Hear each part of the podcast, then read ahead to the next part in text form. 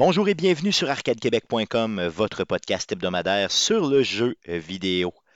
Cette semaine, l'équipe d'Arcade Québec est en vacances, donc on vous propose de revisiter les meilleurs moments de la saison 2020-2021 d'Arcade Québec. Euh, on va écouter trois sections, trois, euh, sujets, si vous voulez, de podcast euh, qu'on a enregistrés cette année. Et l'émission de cette, de cette semaine sera dédiée un, euh, un invité qu'on a régulièrement au show, un collaborateur très, très, très, très, très, très régulier, mais qu'on adore recevoir, Bruno Pierre Gagnon, euh, chef d'orchestre de l'orchestre Select Start. Donc, il passe souvent au podcast, il fait des interventions qui sont vraiment super. Donc, quand j'ai recensé vraiment les meilleurs moments, ben, il y avait beaucoup, beaucoup de moments qui, euh, justement, concernaient Bruno Pierre. Donc, j'ai décidé d'y consacrer vraiment l'émission d'aujourd'hui. Donc, on débute euh, avec un extrait euh, du show 262, donc le podcast numéro 262, enregistré le 29 septembre 2020. Euh, ça concerne les remastered versus les remakes versus les reboots de jeux vidéo. bien sûr, toujours avec notre ami qu'on adore, Bruno Pierre Gagnon. Donc, bonne écoute. Allons-y avec le sujet de la semaine, Bruno Pierre. Euh, toi qui euh, es en confinement, toi qui, euh, dans le fond, aime bien passer chez Arcade Québec, je crois, en tout cas, nous, on aime te recevoir. J'aimerais savoir quel type de sujet tu nous as concocté cette semaine. Je te laisse aller. en fait, Jeff en a beaucoup parlé dans les, dans les nouvelles et on en a aussi beaucoup parlé avant dans les années c'est vraiment une vache à lait de, pour les consoles et pour les nostalgiques de ce monde. C'est les jeux refaits, donc sur toutes les sauces, que ce soit le remaster, le remake, les reboots, euh, les, même les, les revisiting, euh, revision, etc. Donc, euh, on parle de de tout ce qui est version HD d'un jeu, on parle également de tout ce qui est refonte d'un jeu ou encore euh, changement de mécanique. Donc, euh, quand on, parle, euh, quand on fait appel à la nostalgie euh, des, des, anciens jeux qu'on a joués, et là, on nous donne un petit plus dans ce jeu-là et on nous dit, on essaie de nous, de nous revendre, des fois même jusqu'à plein prix. Mm-hmm. en effet. Euh, puis avec les justement les dernières annonces, avec les annonces des dernières semaines, le Demon Souls qui va sortir en même temps que la PlayStation 5. donc c'est un remake qu'ils font, un, un, font une refonte. Il y a le Prince of Persia aussi que Ubisoft a annoncé, donc euh, qui refont. Euh, et le Mario 3D All Stars que j'ai parlé tout à l'heure, euh, que j'ai refait. Donc on touche, on touche vraiment à la, à la pointe nostalgique euh, du, gamer. Est-ce que je peux t'en parler euh, de un, justement, que je reluque présentement, donc euh, le jeu Mafia, le premier, le premier Mafia qui a été tout à fait refait. cette semaine, j'avais pris quelques bières, j'ai failli l'acheter, mais tu sais, j'ai passé genre à un poil de l'acheter. Là, je me suis retenu parce que j'ai un backlog de jeux à faire, tu sais, qui est immense. Mais je vais attendre qu'il descende de prix. si je réussis à l'avoir, mettons exemple dans le temps des fêtes pour moins cher, ça va être bien. Mais celui-là a l'air aussi digne de mention là, dans les dans les tout à fait récents qui viennent de sortir. C'était la semaine passée que c'est sorti. Là. Oui, oui, en effet. Puis euh, justement, si je pose la question à Jeff et à Guillaume, est-ce qu'il y a des, des remasters, des remakes, des reboots, euh, des jeux en tant que tels qui ont euh, qui piquent avec nostalgie, qui, qui vous intéressent plus, qui risquent de sortir ou qui a déjà sorti? Eh ben, moi j'ai été agréablement surpris avec le Call of Duty Modern Warfare qui se trouve être le reboot de la franchise des Call of Duty Modern Warfare, qui était Call of Duty 4. Sinon, euh, c'est sûr que les euh, Resident Evil, là, c'est pas j'ai trop à Chine quand je joue à ces jeux-là, mais le 2 et le 3, là, ils ont vraiment la sacoche. J'ai joué au démo, là, puis je me sentais aussi mal 20 ans après que quand je jouais le premier, le, le, 2, la première fois que je l'ai joué. Pourtant, le 2, la première fois que je l'ai joué, si je compare les graphiques, là, ça n'a rien à voir. L'ambiance est là, mais pas aussi là que euh, dans les remakes qu'ils ont fait. C'est hallucinant. Là. Guillaume, toi? Ouais, moi, euh, moi c'est sûr que c'est le remaster de Mass Effect. Oui, oui, oui. Euh, considérant que ma blonde n'y a pas encore joué et que j'arrête pas d'y parler. Je suis sûr que tu vas aimer ça, je suis sûr que tu vas aimer ça. Mass Effect 2, c'est dans mon top 5 de mes jeux préférés ah de tous les temps.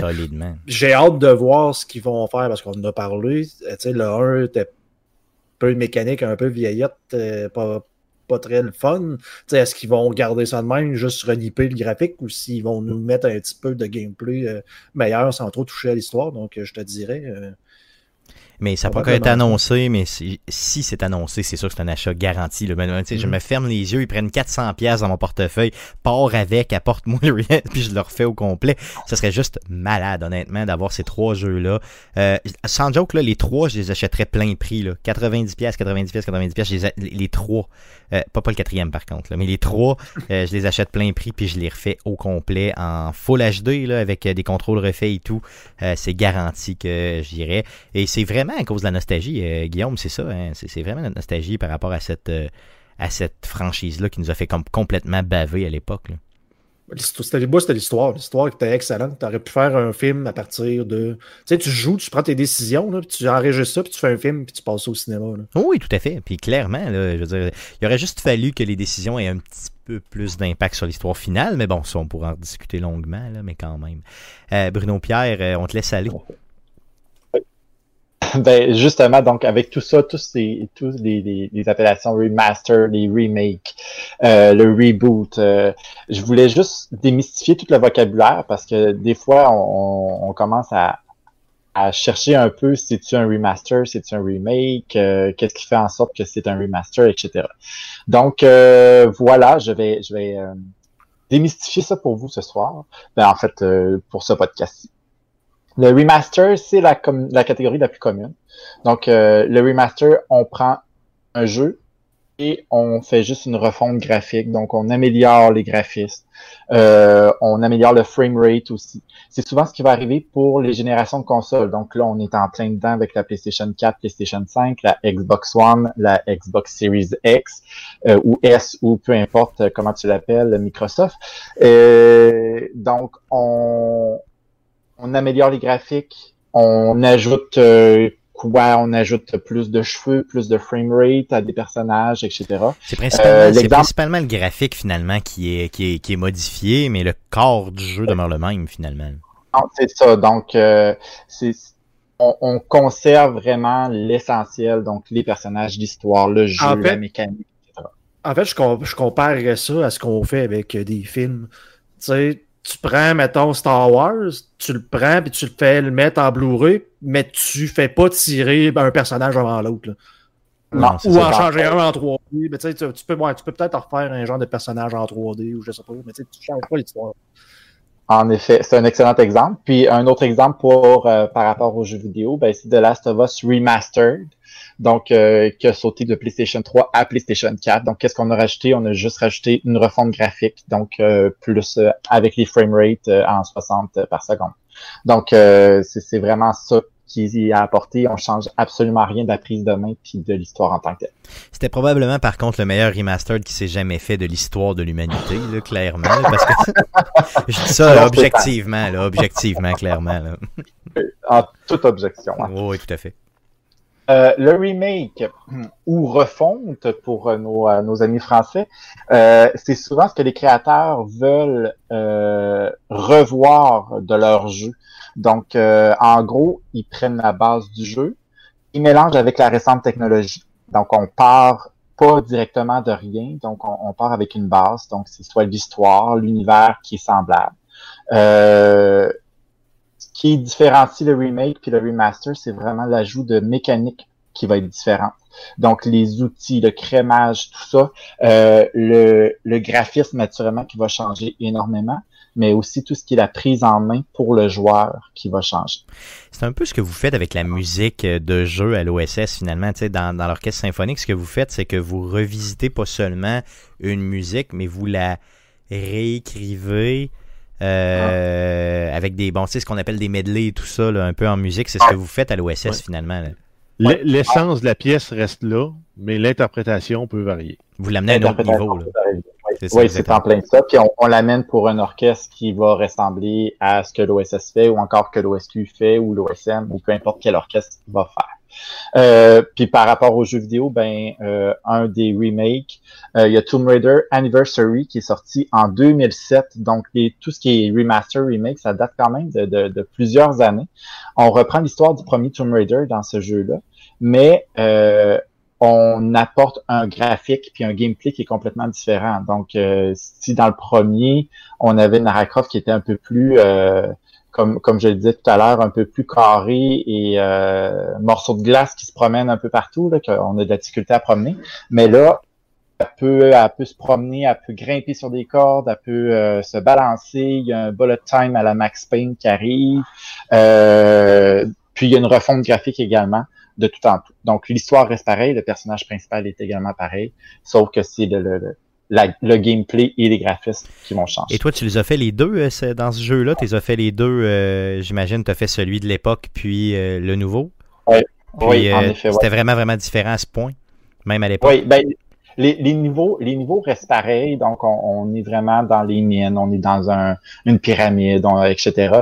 Euh, sauf que vraiment dans le niveau du gameplay puis de la prise en main, c'est vraiment vraiment différent. C'est quand même très changé, mais ça reste du Tomb Raider. Good. Et la dernière catégorie, ben c'est le reboot. On a un tout nouveau jeu. Euh, il y a un design de jeu qui est différent, des graphiques différents, la prise de main différente. Donc bref, tout est pas mal différent. Euh, pour les jeux, même pour les films, c'est souvent des sequels ou des prequels de quelque chose qui arrive, donc pour refaire, revivre ou euh, essayer d'allumer une nouvelle flamme euh, qui était des fois peut-être éteinte. Euh, si tu restes dans la thématique de Tomb Raider, on l'a on l'a clairement vécu dans les dernières années justement. Là, donc Tomb Raider a été complètement refait avec des, des seins beaucoup moins proéminents et une héroïne qui avait véritablement plus d'allure au sens où qui était qui avait l'air plus, humaine. Plus humaine, c'est ça, plus vrai, là, entre guillemets. Ouais. Hmm. Puis là, on, prenait où est-ce qu'elle était adolescente un peu plus, euh, tout début de l'âge adulte, et comment elle est devenue le, l'archéologue et l'aventureuse, l'aventurière qu'elle est maintenant. Oui, tout à fait. Puis un autre exemple, ben, c'est euh, Wolfenstein. Donc, euh, la série des Wolfenstein, qui a été un des premiers, sinon le premier FPS du genre.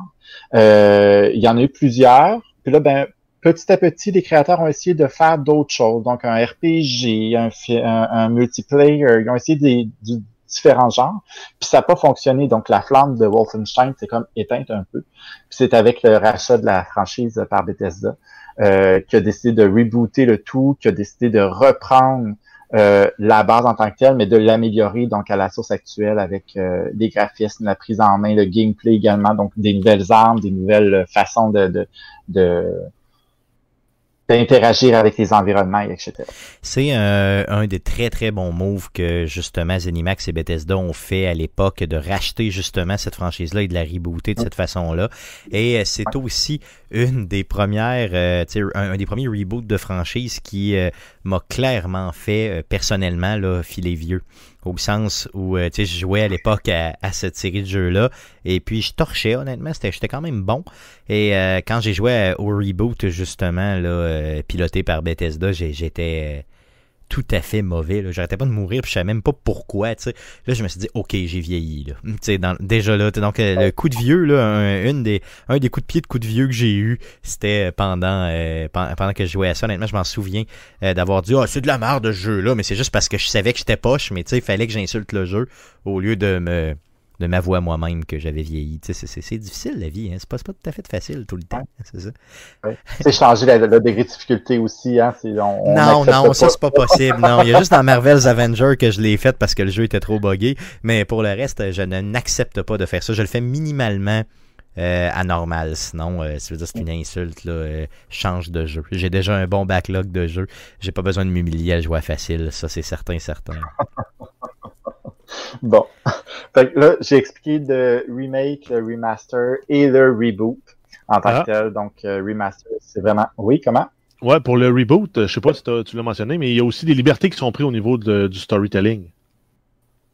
Oui, oui, en effet, en effet. Donc, on change un peu le, storytelling, donc l'histoire en tant que telle, euh, qui peut changer complètement, ou euh, juste un élément qui est rajouté ou qui est remis. Oui. Puis le, le revision, le reimagining, euh, on peut l'appeler un peu comme on veut. Ça, c'est vraiment euh, une autre catégorie que j'embarquerai pas, mais c'est euh, plus dans le genre euh, prend une histoire et on la met, on change complètement. Le, le, chose un peu comme Final Fantasy VII, le remake qu'ils ont fait. Moi, je pense plus que c'est une réinterprétation du jeu. Donc, ils ont, ils ont pris des libertés qui, qui n'étaient pas dans le jeu originel. Original, euh, que ce soit pour les combats, les magies, les personnages, euh, l'histoire en tant que telle aussi, qui ont apporté beaucoup, beaucoup de changements. Euh, donc ça, je trouvais que c'est une réinterprétation, sans être vraiment euh, un remake en tant que tel. C'est ça, exactement. Sauf que ça, souvent, le, le, le, mot remake a le dos quand même relativement large quand on essaie ouais. de nous revendre un jeu à plein prix. Ouais. Euh, Bruno Pierre, c'est oui? comme Mario 64 et Mario euh, Super Mario Bros. World. On a changé de console, puis ils ont scrappé mon jeu, mais c'est pas vraiment un reboot, un remake. Ils ont juste comme pris une mauvaise direction. Ça, c'est ton opinion, parce qu'il y a bien du monde qui l'aime. Euh, je veux savoir, euh, donc Bruno Pierre, tu avais des questions pour nous, donc des. Euh, tu avais un genre de, de, de, de, de quiz, Ben, en fait, finalement. Ben oui, c'est en plein ça. Donc en fait, là, je veux, je veux vraiment faire comme un quiz euh, The Price is Right Good. ou euh, le, le, le génie en herbe, etc. Voir si vous avez, si vous avez, si vous êtes des bons élèves, si j'ai été un bon enseignant et tout. Good, parfait. Bruno Pierre, je t'arrête tout de suite. Ce qu'on va faire, ok, Oui. on va présenter nos. euh, donc, on a chacun un beeper en main. Euh, Un buzzer, ouais. Donc un buzzer, là, justement. Donc, euh, si le premier qui fait jouer son, euh, son son distinctif pourra répondre à la question, ok? Donc, euh, Guillaume, vas-y avec ton son distinctif qui est bien sûr en lien avec le jeu vidéo. Ouais, je pense que je vais prendre celui-là ici. Vas-y, vas-y. Hail to the king, baby. Yes, donc un Duke- son qui vient Duke de Nukem. Duke Nukem, c'est ça. Donc, Jeff, ouais. Jeff, vas-y avec ton son distinctif. Il joue pas.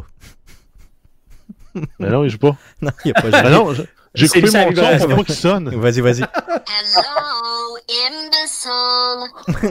Donc, euh, un jeu euh, tiré de la série euh, Portal. Portal, effectivement. Refais-le refais-le jouer parce que je l'ai mal entendu. Refais-le jouer.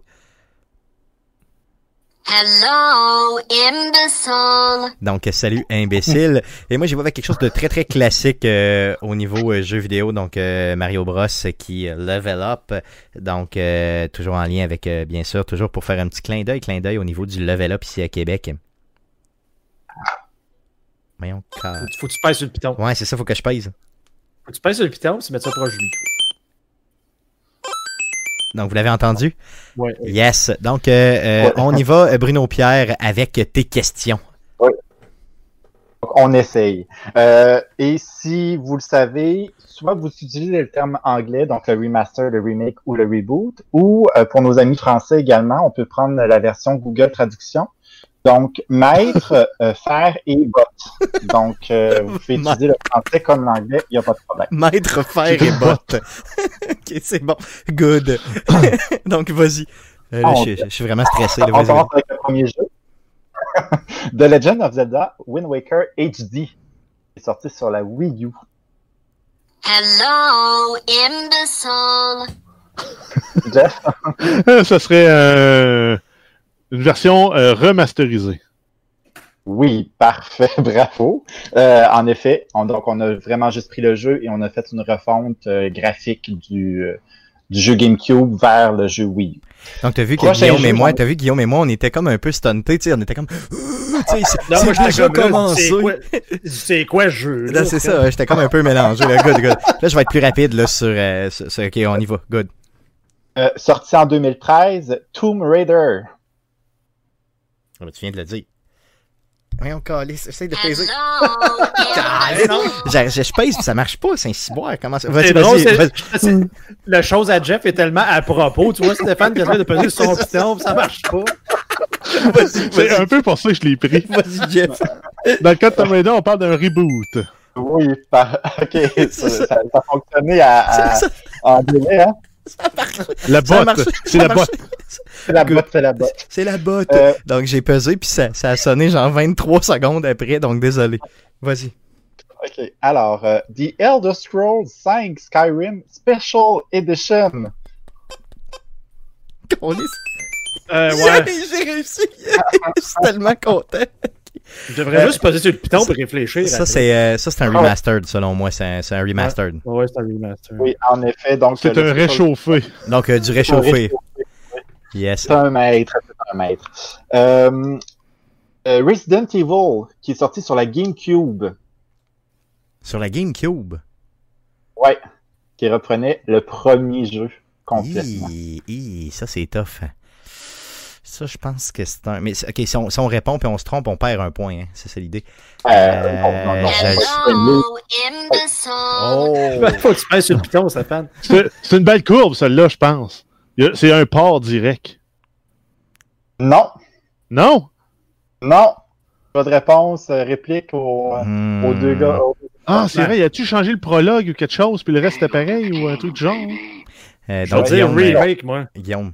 Oui, c'est- un remake. En fait, euh, ce qu'ils ont fait, ils ont, ils ont gardé les, euh, les angles de vue.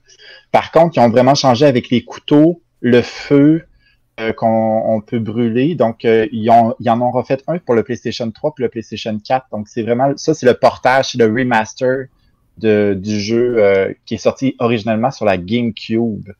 Donc, euh, voilà. Donc, on a. euh, donc, initialement sur GameCube, c'était un remake. Mais par contre, euh, on a eu un remaster du remake finalement. C'est en plein ça. Aïe, aïe, Donc, ok, euh, aïe, aïe. Comment, faire de l'argent. Ça, c'est euh, dur un sur le cerveau. merci C'est Capcom. plus merci compliqué beaucoup. que Skyrim. Skyrim, il faut Oui, juste ah. le ressortir sur l'autre plateforme. Les autres, ils, font, ils se cassent pas la tête, ils font juste te le revendre puis tu l'achètes. C'est ça. Vous l'aurez sur la PlayStation 5 et la Xbox Series X. C'est Euh, sûr, sûr, yes. euh, euh, Grand Theft Auto 5 sorti sur la PlayStation 4 ou la Xbox One? Oh yeah! Tu sais comment je suis rapide? Euh, Guillaume, t'as-tu pesé avant moi ou t'étais. euh, Je, je l'ai pesé, mais ça n'a pas marché. Ok, ben vas-y, vas-y, parce que j'ai vu que t'as pesé en temps réel, donc Ouais, je te laisse je y te aller. laisse. pa- Non, non, mais je te le laisse parce que tu vas te tromper, oui. Tu penses? Moi, je pense que c'est simplement un remastered. Donc, euh, c'est seulement, tu sais, les graphiques sont refaits, on le, on, on- on le, on le place sur la nouvelle console. Non, Ok, Guillaume? non. non? Guillaume, C'est un remake. C'est un remake parce qu'ils ont intégré la first person euh, dans le jeu que tu n'avais pas avant. Oh, ok. Euh, vas-y, vas-y, Bruno Pierre, On vas-y. peut, on, peut, on peut dire que c'est un remake et un remaster. Donc, les deux, euh, les deux réponses sont, sont, sont acceptées. Euh, le remaster, justement, parce que c'est un partage du PlayStation 3 vers la PlayStation 4 euh, et la Xbox euh, 360. Ouais, Ah, ça, moi, la c'est- non, Xbox. euh, je- en fait, je parle, je me suis trompé parce que c'est la version PC qui a amené ça. Je me trompe-tu? Oui, la version, ouais, c'est ça, la version PC. Euh, là, j'ai juste parlé de PlayStation 4 et Xbox Ah, ouais. One. Ouais, c'est un backport qu'on a eu. Ouais, Un rétrofit. Je, laisse le point à Stéphane. Oh yeah! Oh yeah! Tin, tin, tin. Vas-y. J'adore ça. Euh, le God of War de 2018. Hello, imbecile. Vas-y. Oui, C'est un, un- reboot. Ils ont reparti la franchise. Oui, ils ont reparti la franchise, donc avec une nouvelle histoire. Le personnage reste pareil, donc Kratos, son histoire d'a- d'avant reste pareille, mais la mécanique du jeu est différente, donc l'approche en tant que telle est complètement différente. Donc euh, c'est vraiment un reboot. D'ailleurs, je tiens à préciser que je suis en train de le finir, donc ça fera partie de mon de mes jeux de plus de 8 heures que je terminerai éventuellement, mais il est dur en malade. Ça fait pas, ça fait pas plusieurs euh, semaines. Ah, euh, plusieurs mois, plusieurs mois, Euh, plusieurs mois. Ce jeu-là, je l'avais acheté deux fois à sa sortie. Je l'avais acheté sur Amazon en version CD euh, et je tardais à le recevoir. Donc, euh, j'ai euh, le vendredi soir qui est sorti. Je l'avais pas encore reçu par la poste, donc j'étais frustré. Fait qu'est-ce que j'ai fait? J'ai été l'acheter en version digitale et le samedi matin, je l'ai reçu par la poste. Euh, donc, euh, donc l'ai donné à Guillaume finalement. L'avais-tu joué Guillaume un peu? Je l'ai joué un peu, puis j'ai vraiment pas accroché. Non, tu l'avais donné à ton frère. Je pense que ça se peut-tu Ouais, c'est ça. hein. Ouais, c'est ça, good, good. Mais en tout cas, au moins, ça a servi. Moi, j'aimais ça dans le temps où il y avait juste des gros chaînes puis des genres de pseudo-puzzles, puis c'était pas trop compliqué. Puis Ouais, pas un petit gars à côté qui m'écœurait tout le temps. Ouais, celui-là, le petit gars est cool, par contre. Euh, C'est le fun, Ah, il gosse tout le temps. Ah, il est tannant. aucun- C'est vrai qu'il est tannant. À chaque fois, t'es là, puis tu dis, ah ouais, il va faire telle Mm. affaire. Oh, ça me pas. Ouais, puis là, t'as pas avancé dans le jeu. Euh, plus t'avances, là, là, ça y tente de tuer du monde parce que là, lui, il est un demi-dieu, puis euh, ça, y- ça y monte à la tête. Là, là j'y fendrais le crâne un brin, mais bon, désolé, c'était pas l'objet euh, de la chronique. On te laisse aller, Bruno Pierre, désolé. Non, ça va, j'adore ça. Moi, God of War, j'ai adoré y jouer, donc euh, c'est un de mes jeux préférés. Ouais. Euh, Je m'excuse parce que j'aime pas les enfants. moi. c'est ça. En général, j'aime pas la vie en général. J'aime pas le plaisir. J'aime pas ça, moi, le plaisir. Ça va, ça va. Euh, bon, on en a parlé. Super Mario 3D All Stars qui vient de sortir. Euh, Caroline, c'est quoi ça? c'était- euh, Hello, imbecile. Jeff? Ben, c'est un, c'est un remaster. Oui, c'est un remaster. Ils ont juste apporté. Il y a eu beaucoup de polémiques hein, par rapport à ça avec euh, qui disaient que c'était un émulateur, euh, des émulations de des trois jeux qui ont juste apporté sur le sur la, la- la cassette en tant que telle. Puis c'est à peu près ça. Ils ont refait une refonte graphique, mais rien de, de très extravagant par rapport. euh, C'est vraiment pour les nostalgiques, là, finalement, que, que Oui. pour ça. Là. Yes. Vraiment. Donc, Jeff, qui part, euh, qui part, euh, s'en va vers la gloire. Ah oui, non, non, il a, il a pratiquement déjà gagné, mais on continue, on est compétitif. hein. Mais moi, Euh, j'ai euh, l'impression d'insulter Stéphane à chaque fois que je passe sur mon buzzer. fait que Juste pour ça, il va peser sans arrêt. tu sais. Euh, le dernier, The Prince of Persia Sands of Time, qui a été annoncé par Ubisoft, donc qui sortira en 2021, supposément. Oh yeah! Tin, tin, tin. Ça serait un remake. C'est un remake. Oh yes! En effet. Ou en Donc, français, euh, un, en français, comment on a dit ça? Un, un, Un maître. un, un verre. Un Mais ça-. Mais ça, on va le savoir, en fait, quand le jeu va sortir pour vrai, si c'est un remake ou un reboot. Oui, en effet, en effet. Euh, Parce qu'ils pourraient décider de re- retwister l'histoire pour donner une surprise aux joueurs qui l'ont déjà fait. là. Avec la bande-annonce qu'il y a eu, il y a quand même eu euh, question que c'était pas mal le- le- le- un remake en tant que tel. Ouais. Ils reprennent le jeu tel quel, mais ils vont mettre à jour les niveaux, mettre à jour les textures, mettre à jour les modèles, Moi, mais la trame narrative va être la même. Le gameplay risque de changer également. C'est c'est niaiseux, mais j'aimerais ça qu'ils reviennent à l'ancienne. Moi, j'adorais les premiers Prince of Persia en, en vue 2D, puis avec les jeux, euh, comme euh, je me souviens plus le nom, que tu jouais Jeff, là, qui ressemble un peu à ça, là, euh, des genres de side-scrollers où que tu meurs puis que tu recommences. Là. Euh, Ouais, Dead Cells. Ouais, tu sais, de, de reprendre le, le- le Oui, Prince de- of Persia, d'amener- puis de- ça de- dedans, ça pourrait être le fun. Dans un side-scroller 2D avec des mécaniques modernes, comme justement Ouais. il y a dans Dead Cells, mais dans un jeu no- de nostalgie comme Prince of Mhm. Persia. Ouais, ça fait Ça très. pourrait être hot. Ça fait Ouais. très. Puis les coûts de développement seraient peut-être plus bas que de faire. euh, euh, Mais un en même temps, c'est peut-être plus dur de te démarquer dans un side-scroller euh, pixelé que dans tes mécaniques euh, avec lesquelles tu es habitué. Mais en même temps, c'est Ubisoft. On nous servait la même affaire euh, qu'on a déjà consommé Exactement. mille fois. Ils sont habitués là-dedans, puis euh, sais-tu quoi, on va l'acheter pareil. Euh, merci Bruno Pierre pour euh, cette chronique, c'était super super intéressant.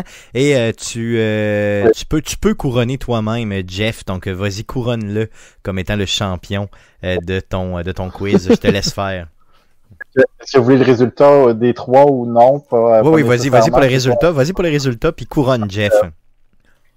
Donc, en troisième position, Guillaume avec un. Ouais. Stéphane en deuxième position avec trois. Yeah, je suis pas dernier, je suis pas dernier, Et ouais. Jeff, grand gagnant avec quatre. Ah, c'est pas, Euh, voilà. pas, pas tant de plus que ça que Stéphane, finalement. Yes. Euh, donc, euh, une très belle compétition. Euh, simplement, merci Bruno Pierre. Donc, on vient d'entendre l'extrait de septembre dernier. Euh, on passe au deuxième extrait de l'émission euh, d'aujourd'hui, toujours avec bien sûr Bruno Pierre. Euh, on y va avec le podcast euh, 282 qui ont été enregistrés le 16 février dernier. Bruno Pierre passait pour nous faire une rétrospective de la série des jeux Resident Evil. Donc, on écoute le tout. Passons au sujet de la semaine. On y va avec Bruno Pierre. Mais qu'est-ce que tu nous as concocté, toi, chef d'orchestre, cette semaine? Et alors, euh, je vais y aller avec euh, déjà juste un petit euh, ambiance sonore. J'espère qu'on va l'entendre. Refais-le jouer Est-ce qu'on encore. Oui, vas-y, vas-y, vas-y, vas-y. Ouais. Refais-le jouer Pendant encore un instant, je vais le refaire. Yes, donc Resident Evil, yes. Resident Et- Evil. Donc euh, là, euh, il y a eu l'annonce de la date de sortie de Resident Evil Village qui s'est passée il y a à peu près trois, trois semaines Trois semaines, environ. Il y a eu la démo également. Est-ce que tu as réussi à jouer? Oui, euh, tout à fait. Stéphane? Donc, euh, j'ai fait la démo. euh, j'ai adoré la démo. Par contre, elle était trop courte, beaucoup trop courte. La fin était géniale, par contre. Donc, allez faire ça si vous avez une PlayStation 5, ça vaut la peine. Euh, et ça nous annonce clairement le jeu là, qui s'en vient pour le 7 mai prochain. Mm. Ça nous présente aussi dans la démo.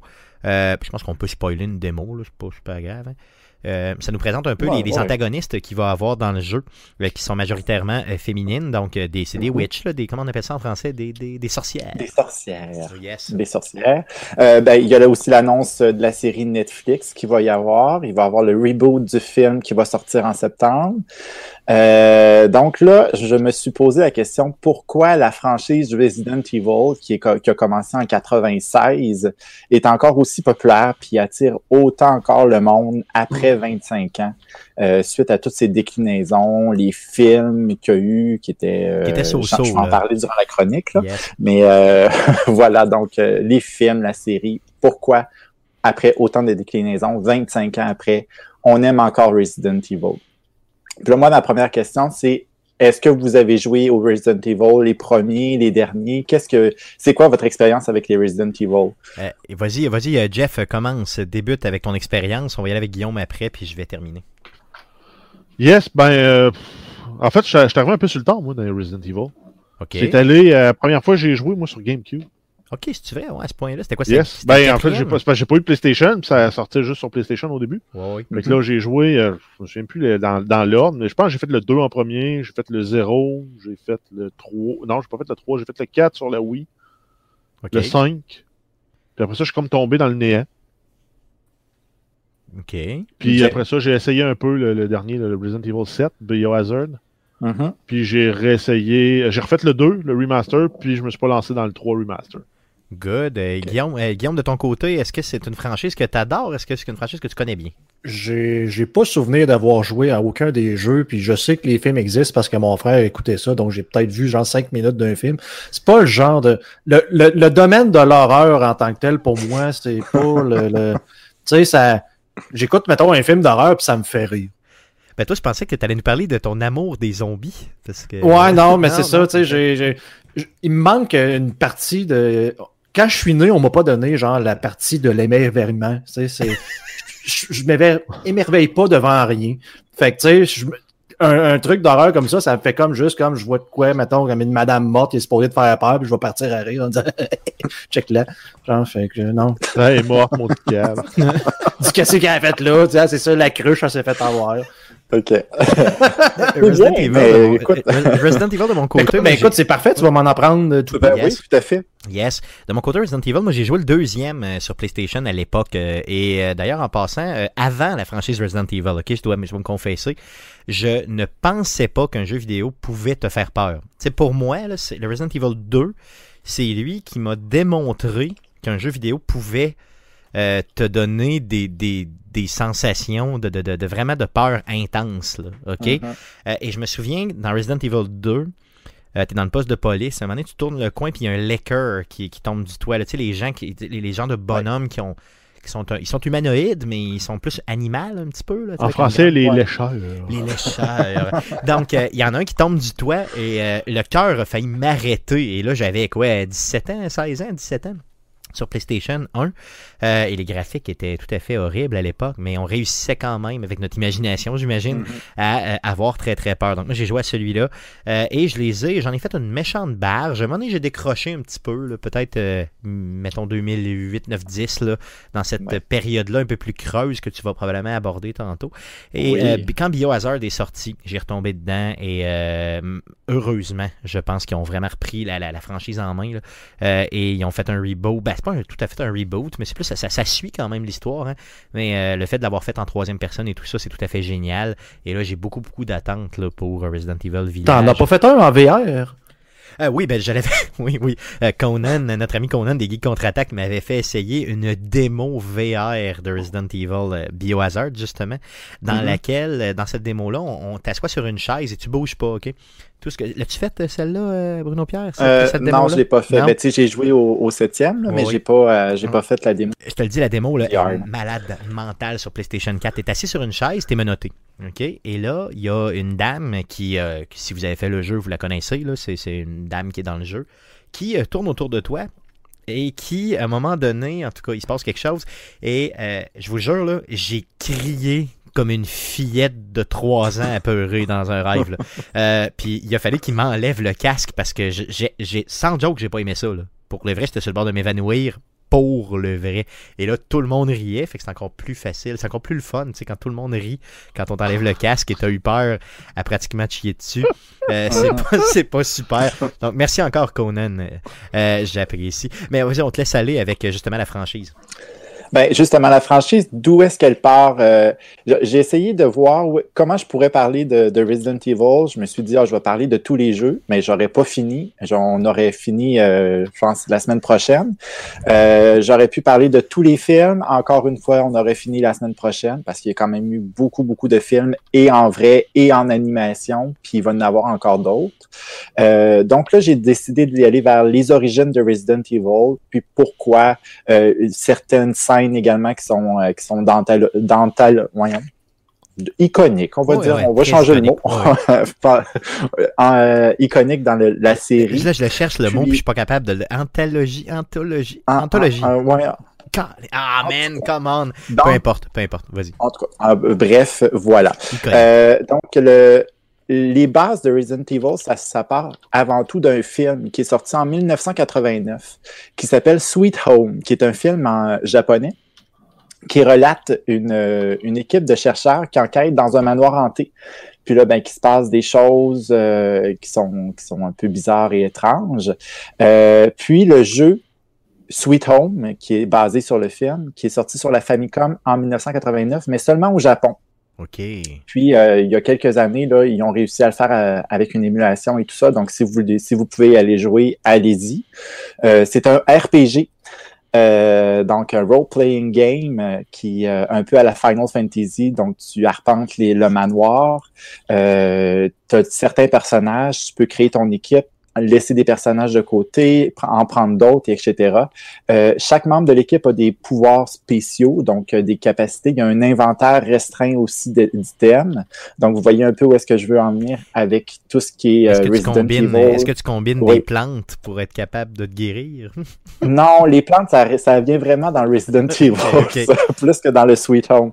Mais euh, dans le Sweet Home, admettons, il y a un personnage qui est capable de débloquer des portes, euh, un peu comme Jill le faisait dans le Resident Evil 1. Euh, il y a quelqu'un qui, qui est équipé d'une torche, un peu comme Chris dans le Resident Evil 1 qui a un lighter. Euh, il y a une animation aussi dans le, le jeu Sweet Home qui ouvre une porte très lentement pour Oh. voir l'autre place, euh, comme dans les premiers Resident Evil. Donc, Capcom s'est beaucoup, beaucoup inspiré de ce, de ce jeu-là à la base. Et euh, Capcom voulait faire un jeu d'horreur à la première personne, OK.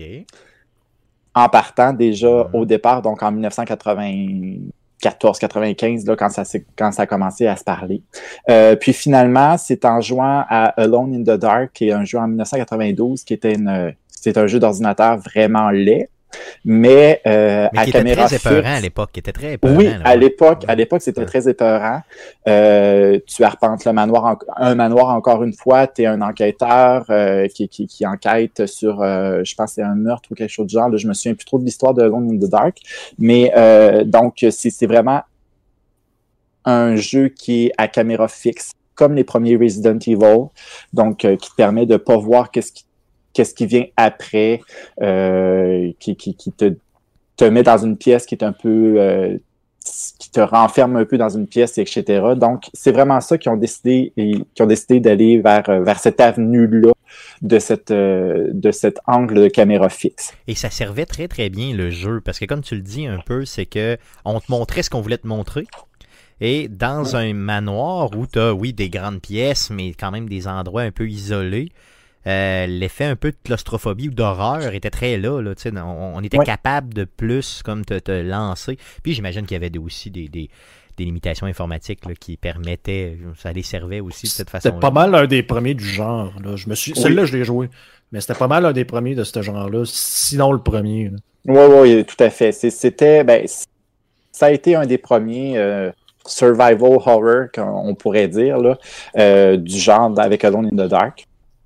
Et Capcom, ben, ils ont décidé d'y aller avec euh, un, un réalisateur, un créateur, Shinji Mikami, qui, à la base, j- euh, créait, était dans le département des jeux de Disney Donc, il a fait entre autres Aladdin sur la Genesis. Oh, ok. Euh, donc, des, des jeux vraiment plus familiaux. Puis, on décidé, ils ont demandé d'aller vers le jeu d'horreur euh, complètement, de changer à, à 180 degrés.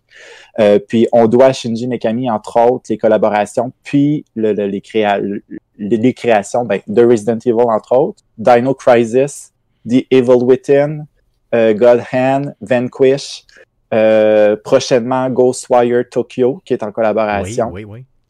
Donc, euh, vraiment, Shinji Mikami, que plusieurs de l'industrie le considèrent comme le père euh, du, du genre survival horror. Donc, ils ont vraiment mis des bases sur le survival horror. Mais quand tu pars d'Aladdin puis tu vas vers euh, créer Resident Evil, on s'entend que t'es- t'as du talent. Là. Ca- t'as- tu maîtrises quelque chose que moi je maîtrise pas. T'as- tu think, think outside the Ouais, box, clairement, c'est clairement ça. vraiment. Donc le gars, euh, il, est, puis il est encore actif dans le jeu vidéo aujourd'hui, c'est ce qu'il faut retenir aussi. Tout là. à fait. Là, il fait plus des collaborations, je, je dirais, là, mais euh, oui, il est encore très actif. Puis je pense que les gens qui veulent aller plus dans le, les genres horreur euh, vont vraiment aller le voir, puis vont vraiment lui demander conseil. Parce que, entre autres, pour le Ghostwire Tokyo, c'est une collaboration. Donc, euh, j'ai bien hâte de voir. Là, on a vu les séquences du jeu euh, au début de l'année, je crois, fin de l'année euh, 2020, début De 2021. mémoire, c'était pendant le, le- la, la présentation du, euh, du, du- du Game Awards. euh, de Ah mémoire, oui, c'est ça, oui, tout à fait, c'est en plein ça. Puis euh, j'ai bien hâte de l'explorer aussi, ce jeu-là. Fait que euh, voilà. J'ai décidé d'y aller avec une nomenclature des jeux jusqu'à date de Resident Evil. Donc, il y en a, j'y il y en a- vais. il y en a combien? Il y en a combien? Es-tu capable de le calculer rapidement? Vite Euh, de même, parce que moi, je j'ai, même pas- j'ai une quinzaine, grosso modo. Ah, mais je les ai même pas tout écrits. Non, non, ok, vas-y. euh, ah non. Bon, il y a le 1, le 2, le 3, le 0, le Code Veronica, le 4, le 5, le 6, le 7, le Umbrella Corps, le Gaiden, Revelation, Revelation 2, Dark Side Chronicles, Umbrella Chronicles. Ils ont fait des remasters, euh, des remakes, euh, des portages dans d'autres consoles. Euh, il y a eu des déclinaisons, des DLC, des euh. Donc, euh, vraiment, la, la franchise Resident Evil a été très, très, très prolifique dans toutes les, les, les 25 ans de son existence. Et je crois qu'avec le dernier qui va arriver bientôt, ça va également être euh, de la partie, là, euh, dans le sens de, de, la, de la proliférité de, de, de la franchise. Tout à fait. Et là, euh, au Japon, c'est nommé Biohazard, comme un peu le, le septième Resident Evil. Et pourquoi c'est pas Biohazard euh, aux États-Unis comme on pourrait le connaître et on le connaît plus sur le nom Resident Evil? Ben, c'est parce qu'à l'époque, le nom Biohazard était déjà acheté par un groupe de musique qui portait le nom Biohazard. Donc, euh, Capcom a décidé de ne pas utiliser le nom et d'y aller plus vers l'histoire du premier. Donc, euh, des, des habitants du manoir, d'une place, donc Resident, qui est pris d'un mal étrange, Evil, donc avec les zombies, les chiens morts-vivants, les grosses araignées, euh, les créatures, etc. On peut quand même faire le lien avec les séries, même si là, présentement, je vous dirais qu'avec les, les le 4, 5, 6, entre autres, ben, on part un peu du Resident Evil, là. Ouais, Euh, puis on va, on va plus dans les armes biologiques, un peu dans le biohazard. Donc, l'histoire du premier Resident, des Resident Evil, ça met la balise sur l'histoire de toutes les Resident Evil en tant que telles. Donc, c'est des expérimentations, des armes biologiques euh, qui ont dégénéré, des expériences qui ont dégénéré au point où est-ce que les vivants euh, reviennent en vie, commencent à manger les humains, euh, des, également les virus qui commencent à, à faire des mutations diverses sur les êtres vivants, etc., etc., etc. Donc, toutes ces déclinaisons-là euh, de- des armes biologiques, des armes mutantes, c'est euh, quelque chose qui est très facilement exploitable, puis qu'on est capable d'aller dans plein de directions. Le côté horreur, on en parlait tout à l'heure avec le Alone in the Dark, le côté qu'on est prisonnier d'un manoir, euh, puis qu'il faut réussir à trouver la sortie, à trouver notre équipe. On essaye plein de choses, on a un inventaire limité, euh, on a des puzzles, on a des ennemis également qui sont dans le manoir, qui restent dans le manoir. Donc, si t'es-tu pas là, ben il va rester là quand même. Bon, il y a des nombreux, il y a des premiers volets de la série qui sont à angle fixe, comme on parlait. Ça l'ajoute aux tensions du jeu. Euh, les ouvertures de portes, qui étaient les temps de téléchargement, qui ajoutent également. Qui était bien déguisé Euh, d'ailleurs en passant pour l'époque. là. Tu sais, Pour le vrai, c'était quand même mieux que d'avoir un écran noir ou rien pantoute. Là. Oui, Je- vraiment, vraiment. Puis je pense que ça l'a rajouté également à la, au succès de Resident Evil, justement, cette ouverture de porte-là. Puis dans les derniers, je sais pas si vous avez remarqué, mais même dans le septième, puis euh, un peu dans le, dans le remake du 2 puis du 3, quand on ouvre une porte, ils font comme un petit zoom, puis on sait pas trop à quoi s'attendre, puis ils reculent la caméra. Donc, euh, ils essayent vraiment de, de, de, de, de se fier encore à cette ouverture de porte-là pour créer un peu de l'attention, puis de, de, de l'émerveillement pour, euh, pour Guillaume. Oui, c'est ça. Euh. mais, surtout pour ceux qui ont joué à l'époque, tu sais, les vieilles, les vieilles franchises, puis qui, tu sais, les vieux jeux de la franchise, pardon, puis qui, Mm. qui tripaient un peu sur cette, euh, cette atmosphère-là, un peu glauque qu'il y avait. Ça vient euh, chercher ça, puis je pense qu'ils essaient toujours d'aller re- d'aller retourner vers là, au moins de- de- d'essayer de nous ramener vers là pour les plus Mm. vieux gamers d'entre nous là, qui ont joué un peu euh, aux premiers opus de la franchise. Oui, vraiment. Puis euh, justement, dans les premiers opus qui étaient à angle fixe, avec les avec les, euh, les portes également qui sont très lentes à ouvrir, ben là, ils voient que ça s'essouffle un peu, donc Capcom décide à partir du quatrième de changer complètement de maniabilité, de plan qui commence avec un plan de vue caméra à l'épaule, qu'on va revoir dans plusieurs autres jeux comme le God of War, Last of Us, euh, les Batman, juste pour nommer ce- ce- ces- ces- ces séries-là. Donc, euh, puis dans le 4, 5, 6, on est moins enfermé dans le manoir, donc on voyage. On est en Espagne, on est en Russie, on est en Afrique, euh, on est en Chine, on est au Japon, etc. Donc là, ça devient vraiment plus mondial comme problème. Il y avait un aspect On- peut-être un peu euh, en quête où, euh, oui, tu étais pris, mettons, exemple, dans un village, mettons, dans, mettons, en Afrique centrale, mais pendant quelques, mettons, quelques heures, là, tu sortais de là, mais il fallait quand même que tu te sortes du village, il fallait quand même que tu te sortes de la problématique. Donc, il y avait quand Ouais. même un aspect un peu euh, survival horror quand même, mais beaucoup plus porté sur l'action. c'est ça. beaucoup plus porté sur l'action que sur l'horreur à proprement parler. Oui, tu as encore du euh, management d'inventaire, tu as un inventaire qui est restreint avec des cases, que tu places ton, stock et tout ça. Mais, euh, puis oui, tu as l'horreur de ah, t'es dans, des ruelles, des choses comme ça, mais je trouve que c'était beaucoup plus action que horreur à proprement parler des premiers, entre autres du premier, du deuxième, euh, qui a fait la renommée de, de, de Resident Evil.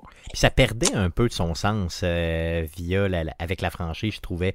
C'est pour ça que moi j'ai décroché un peu après le quatrième. Ben, souvent, c'est ça, les gens ont décroché. Euh, le cinquième aussi a, a apporté son lot de polémiques avec euh, son, son homme blanc qui arrive en Afrique Ouais. puis qui tue euh, euh, la population africaine qui est emportée par le virus. Ça, ça a vraiment fait une, une très grosse polémique à l'époque. Euh, puis, donc, c'est ça. Il y a plein de nouveautés qui n'ont pas fait l'affaire des fans en tant que tels. Euh, dans Resident Evil 5, on a un personnage qui est avec nous. On peut jouer online à deux.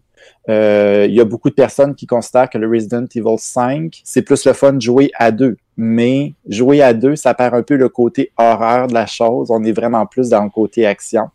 Puis dans le Resident Evil 6, ben là, on part vraiment. euh, C'était un peu. Moi, je considère que le Resident Evil 6 euh, n'a jamais existé, mais ça, c'est un avis personnel. mais je suis euh, ton- je suis ton avis, je suis ton avis. Je, je. Moi aussi, euh, clairement. Je pense que je pense que je suis pas le seul en plus. Non, non, non, clairement.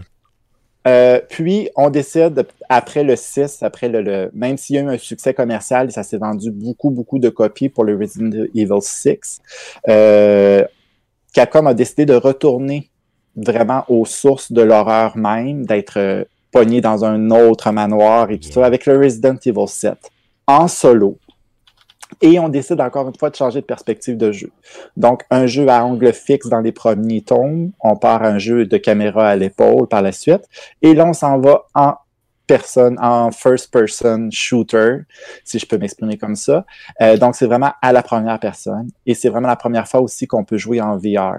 Donc, euh, avec le casque et tout et tout. C'est une première pour la série. Puis, ça, ça a comme ravivé le, côté horreur et le côté euh, enthousiasme et, fan de la série. Ils ont vraiment été agréablement surpris. C'est ce qui a fait remousser un peu, beaucoup plus la, série en tant que telle des Resident Evil. Et au début, en passant, euh, quand j'ai vu ça pour la première fois, peut-être que j'étais allergique au changement à première vue, mais euh, quand j'ai vu que ça allait être en first person, euh, quand ça a été annoncé, c'est quoi, c'est en 2014 qu'il l'annonçait pour 2015? C'est un jeu quand même qui date. Ouais. hein? Euh, on- moi, j'ai regardé ça puis je me disais, mais voyons donc, c'est tellement pas Resident Evil en first person, c'est quoi le rapport? Là? Ils vont nous sortir du Call of Duty là-dedans, je suppose, et tout ça. Mhm. Et ils ont tellement bien réussi, honnêtement. là. je veux Oui, dire, c'est- le, jeu est flawless. Il y a quelques petites choses au niveau peut-être du, du scénario là, qui sont discutables, mettons. là. Mais je pense que dans toutes les Resident Evil, c'est toujours un peu discutable le scénario des fois. Mais, euh, mais, mais pour le reste, je veux dire, le sentiment d'horreur, le sentiment d'immersion. Et si vous avez un casque de réalité virtuelle, honnêtement, essayez ça pour le vrai. là. Vous Ouais. allez véritablement déféquer dans vos culottes. Achetez-vous une couche avant. ok? Puis tu sais, dans, dans le set, en fait, là, euh, pour y avoir joué, moi, j'ai, j'ai, bien préféré les, les, euh, les premières heures. Donc, quand justement tu es pogné dans le manoir, euh, dans, dans le, le, le- le genre de, de, de, de maison en tant que tel, avec les bakers qui te suivent, qui te courent un peu après, tu sais pas trop qu'est-ce qui t'arrive, le sous-sol. Euh, souvent, je jouais, j'étais comme non, non, non, non, non, Moi, non, non, non. Je continuais. Ouais, c'est ça. Donc, ça, c'est, c'est, ça a vraiment fait euh, le côté. À la fin, c'est moi, c'est, je trouvais ça un peu moins épeurant parce le que je bout du bateau et tout ça, c'était peut-être un peu, Ouais. un peu plus. Ça étirait le jeu. là. Oui, un peu, mais le côté horreur, l'explication aussi, oui, c'est un peu tiré par les cheveux, mais on comprend mieux le- la source du mold en tant que tel, donc euh, du virus et, et tout ça. Là, euh, donc, c'est quand même très, très intéressant de ce côté-là. Une des raisons pour lesquelles le Resident Evil attire autant les gens, euh, je pense que c'est, à mon avis, c'est un peu la façon que Capcom a à se renouveler. Donc, euh, à changer la perspective, à changer complètement, puis à dire, hey, on essaye d'autres choses, puis euh, on, on sort un peu des sentiers battus. On va essayer de, sans toucher vraiment au lore, puis à l'histoire de, des bioweapons, des armes biologiques en tant que telles, mais on va essayer d'autres choses, puis advienne que pourra. Puis il y a aussi le fait que dans les premiers jeux, entre autres, on est capable de choisir l'histoire. Donc, euh, je ne sais pas si vous vous souvenez, mais dans le premier Resident Evil, tu pouvais choisir entre Jill ou Chris. Puis, il se passait des choses complètement différentes. Donc, Jill était avec Barry Burton. Euh, Chris, tu voyais que c'était Rebecca Chambers, une des membres de l'équipe que tu cherches justement.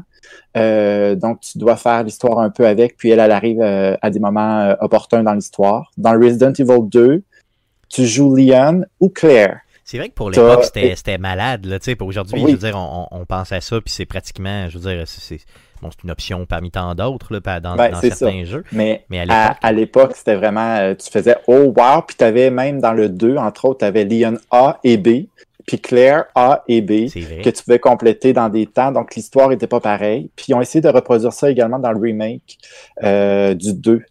Euh, avec le, le Leon euh, et Claire, les DLC également, donc on apprend un peu plus sur, sur l'histoire. Une autre, un autre, euh, une autre chose pourquoi la série est peut-être adorée autant par les fans, c'est qu'on s'attache aux personnages. Euh, donc Jill Valentine, Chris Redfield, sa physionomie qui est un peu douteuse, qui peut puncher des rochers. Euh, dans le cinquième, entre autres. Euh, donc, on se pose des questions. On, on déteste Albert Wesker, mais on aime le détester. Euh, on voit l'évolution de Leon, de Claire. Il y a aussi, bon, dans le dernier, justement, avec la Lady Dimestri, euh, Dimestricu, qui, qui Oui. mesure euh, 9 pieds 6. Oui, les oui, femmes l'adorent. C'est une histoire d'amour qui est déjà là. Puis les gens ont juste hâte de jouer à Resident Evil 8 Puis, tu sais, pour, tu vois, justement... elle- elle met- le jeu n'est même pas sorti et le personnage est déjà devenu euh, un icône, ou pratiquement, là, dans, dans Ouais, le jeu d'horreur. C'est malade. Ouais. C'est- vraiment hot. J'ai vu des cosplays complètement euh, débiles de ce personnage-là déjà sur le net. Donc, euh, attendez-vous là, en mai à ce que ça explose complètement. Mm. Le personnage a l'air. elle a l'air vraiment, comment je pourrais dire ça, charismatique. Oui. Puis evil en même temps, tu sais, c'est un peu, euh, Mm-hmm. c'est un peu louche là, euh, de, de voguer sur ces eaux-là. Puis ils ont réussi à le faire déjà juste avec une démo, donc imagine. Oui, vraiment. Donc, c'est ce qui rend, je pense, le- le- la série très intéressante de ce côté-là, c'est que oui, les personnages principaux, on s'attache, mais les, les méchants, aussi les vilains dans l'histoire, dans le, le, le- le- les Baker, moi, de Resident Evil 7, j'aimais les détester. Oh oui.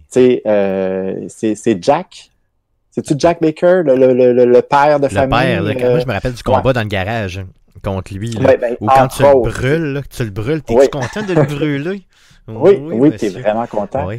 Puis tu, tu dépenses quasiment toutes tes, tes munitions Oh, pour, pour dire crève, mais en tout cas, je je, je casserai pas pour ceux qui l'ont pas joué. Là. Jouez vraiment à celui-là, il est vraiment très intéressant. Euh, puis il y a aussi tous les, les, les virus, donc le T-virus, j'ai fait une liste, là. il y en a d'autres, le T-virus, le G-virus, le Las Plagas, le Ouroboros, le Mold, le C-virus, euh, le Regeneris, le, en tout cas, name it, il y en a un autre puis un autre, donc toutes des déclinaisons de nouveaux virus font des nouvelles choses aux humains. Donc, euh, c'est des conséquences qui sont exploitables pour d'autres Resident Evil. Comme dans le huitième qui va se passer, donc euh, avec les vampires, les sorcières, les, les loups-garous. Est-ce que c'est des armes biologiques? Peut-être, on ne le sait pas. Euh, ça va rester à voir euh, le, le- le- en, en mai prochain. Puis, il faut pas passer sous silence les merveilleux films. Oui, Euh, oui. six merveilleux films de, qui sont inspirés Il y en du a jeu vidéo. six à ce point-là. Ah oui, il y en a Arc. six. Ah mon dieu. En vraie personne. Ah oui. Donc, on suit Alice, l'indestructible Mila Jovovich, euh, qui est une agente de la Umbrella Corporation qui se rebelle contre la compagnie pharmaceutique.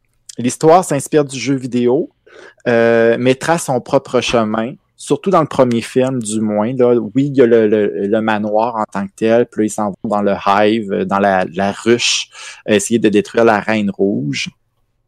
Puis il y a quand même des séquences du premier film qui euh, sont mémorables à mon, à mon avis. là. la, la séquence du laser dans le petit corridor Oui, oui, oui. oui, est, quand même, est quand même bien fait. Mais Donc, à- euh, pour le- l'époque, c'était bien fait, puis ça respectait quand même à l'époque euh, la franchise. Là. En tout cas, au moins Mhm. l'idée de la Oh oui. franchise. Il y avait même des, des, des plans de caméra que tu reconnaissais de certains, de certains Ben, jeux. je dirais la première moitié du film. Oui, à, à ce qu'on s'attendait des, euh, des films. Puis à partir de la deuxième moitié, pour tout le reste des cinq autres films après, ils ont pris beaucoup de liberté artistique. Ouais, tout à fait, Oui, mais ils ont pris beaucoup de liberté de un, puis ils se sont fiés beaucoup plus également aux personnages, aux méchants. Donc là, on voit arriver Jill Valentine, euh, on voit Claire Redfield, Chris également, Albert Wesker qui arrive. Euh, c'est des mauvais films, ok, on se, on se le cachera pas, mais c'est des bons mauvais films que vous devez au moins écouter une fois dans votre vie, juste pour, si vous aimez Resident Evil du moins, là, juste pour voir euh, qu'est-ce que les films auraient pu peuvent apporter puis euh, ont apporté à la franchise des Resident Evil. Parce qu'il y a quand même des bonnes choses mais on s'entend que c'est pas euh, Mais rapidement, explique-nous un peu le fil conducteur. là. Dans le premier film, dans le premier, ok, dans le premier film, on est, on est comme dans le premier jeu finalement. Là, donc, euh, Mm. oui dans le premier jeu donc euh, c'est une équipe qui doit aller détruire la Reine Rouge parce qu'il y a une euh, dans le, le laboratoire souterrain il y a comme une une fuite, donc quelqu'un s'est emparé du virus, du T-virus, de la Umbrella Corporation. Et là, bon, tous les scientifiques, tous les employés de cette partie de ce laboratoire-là sont morts. Et là, il y a une équipe qui s'en va enquêter justement sur ça et qui s'en va détruire la Reine Rouge. Good. Donc ça, c'est Et assez par la simple. suite. Oui, c'est assez simple. C'est une, histoire basique. Euh, on y va vraiment avec la base. Et là, on apprend d'ailleurs que le, bon, le personnage principal, c'était une agente qui a euh, vendu des informations à quelqu'un pour justement prendre le T-Virus, etc. Donc euh, là, elle décide de se rebeller pour le Umbrella- avec l'Umbrella Corporation. Et à la fin du film, bon, elle se fait transmettre le virus. Donc, elle a des, maintenant des super pouvoirs. Elle est super forte. Elle va super vite, euh, Puis on, s'aperçoit au fil des autres films a des clones euh, que la Umbrella Corporation a fait d'elle. Euh, donc, c'est vraiment on part du virus en tant que tel, puis on, on explose, puis on s'en va vers une autre histoire complètement folle en essayant d'intégrer les personnages euh, de la franchise en tant que Et tel. ça a plus ou moins de sens justement avec le jeu. Là. Donc on s'éloigne Oui. de plus en plus de film en film là, de, de la Oui, franchise. faut, faut, faut pas s'attendre à dire, OK, ben, je vais écouter les films Resident Evil et je vais comprendre toute l'histoire des Resident Evil des jeux vidéo. Non. Faut vraiment séparer. Faut pas comparer, faut pas euh, mélanger les pommes et les oranges. Donc, euh, voilà. Là, c'est plus des pommes, puis euh, mettons des, des, des pneus de char. Là, tu t'es, t'es, t'es plus là, là au sens où c'est même plus la même chose rendu là. là. C'est en plein, ça. Mais, là, ben, mais tu nous les oui. recommandes quand même. Tu nous demandes quand même, si t'es un gamer, d'écouter quand même les six films. M- Faut se piler d'en face là, sur le cœur. Puis, euh, Oui, oui, oui, oui, oui, tout à fait. C'est c'est pas bon, là. C'est. C'est- On tombe dans une caricature vers, vers la fin, là. euh, tu, tu ris. Ok, ok, ok. C'est vraiment ça. Tu Mais est-ce que, mettons, Mais- mettons, mettons que si je Ouais, les rendu écoute, qu'elle charge des fusils avec des pièces en or, puis elle tire ça dans les faces des zombies. là. Ok. Aïe, aïe. Dans, un, dans une espèce de tromblon de l'époque de Pirates des Caraïbes. Mais Ouais, est-ce que, ouais. mettons, Bruno Pierre, est-ce que je peux, mettons, t'écrire pour te dire que je te déteste si, mettons, je suis rendu au cinquième film dans le milieu puis que je suis plus capable, mais que Ouais, je veux je- rendre au sixième? Je t'a- je t'aurais au moins averti. là. Non, non, je comprends, je comprends, mais je, risque de le faire puis, puis un jour de t'écrire simplement C'est juste, que je te C'est déteste. des mauvais films, mais Ouais, c'est bon à écouter quand même. Non, je comprends, c'est ça, il faut le voir avec un, ça avec un, un grain de sel aussi. Non, je comprends. Good, good. Euh, puis il y a aussi des, des films animés, donc Degeneration, Retribution, puis Vendetta, qui euh, explorent euh, également les personnages de la série. Donc on voit Leon, Claire, Chris, euh, Ada Wong, euh, etc., etc., etc., qui leur parlent, qui leur arrivent des histoires également qui sont en lien avec la Umbrella Corporation, euh, tout ça. Le reboot du film qui va sortir le 3 septembre prochain, Oui, oui. euh, qui devrait se baser sur le premier jeu. Donc, euh, vraiment, euh, avec Jill, Chris, euh, Albert Wesker, qui tente, l'équipe en tant que telle, qui tente de trouver, de retrouver la team Bravo euh, dans le Spencer Manor. Donc, euh, ça risque d'être intéressant. J'ai vraiment hâte de voir ce Oui, film-là. Puis. J'ai pas beaucoup entendu parler, donc euh, je sais juste qu'il est filmé, je sais les acteurs qui sont dedans, mais pour le reste, je ne sais rien, donc j'ai vraiment hâte de voir. Puis il y a la série Netflix euh, qui est annoncée également, une série animée avec euh, Chris, euh, avec euh, Leon S. Kennedy et Claire Redfield.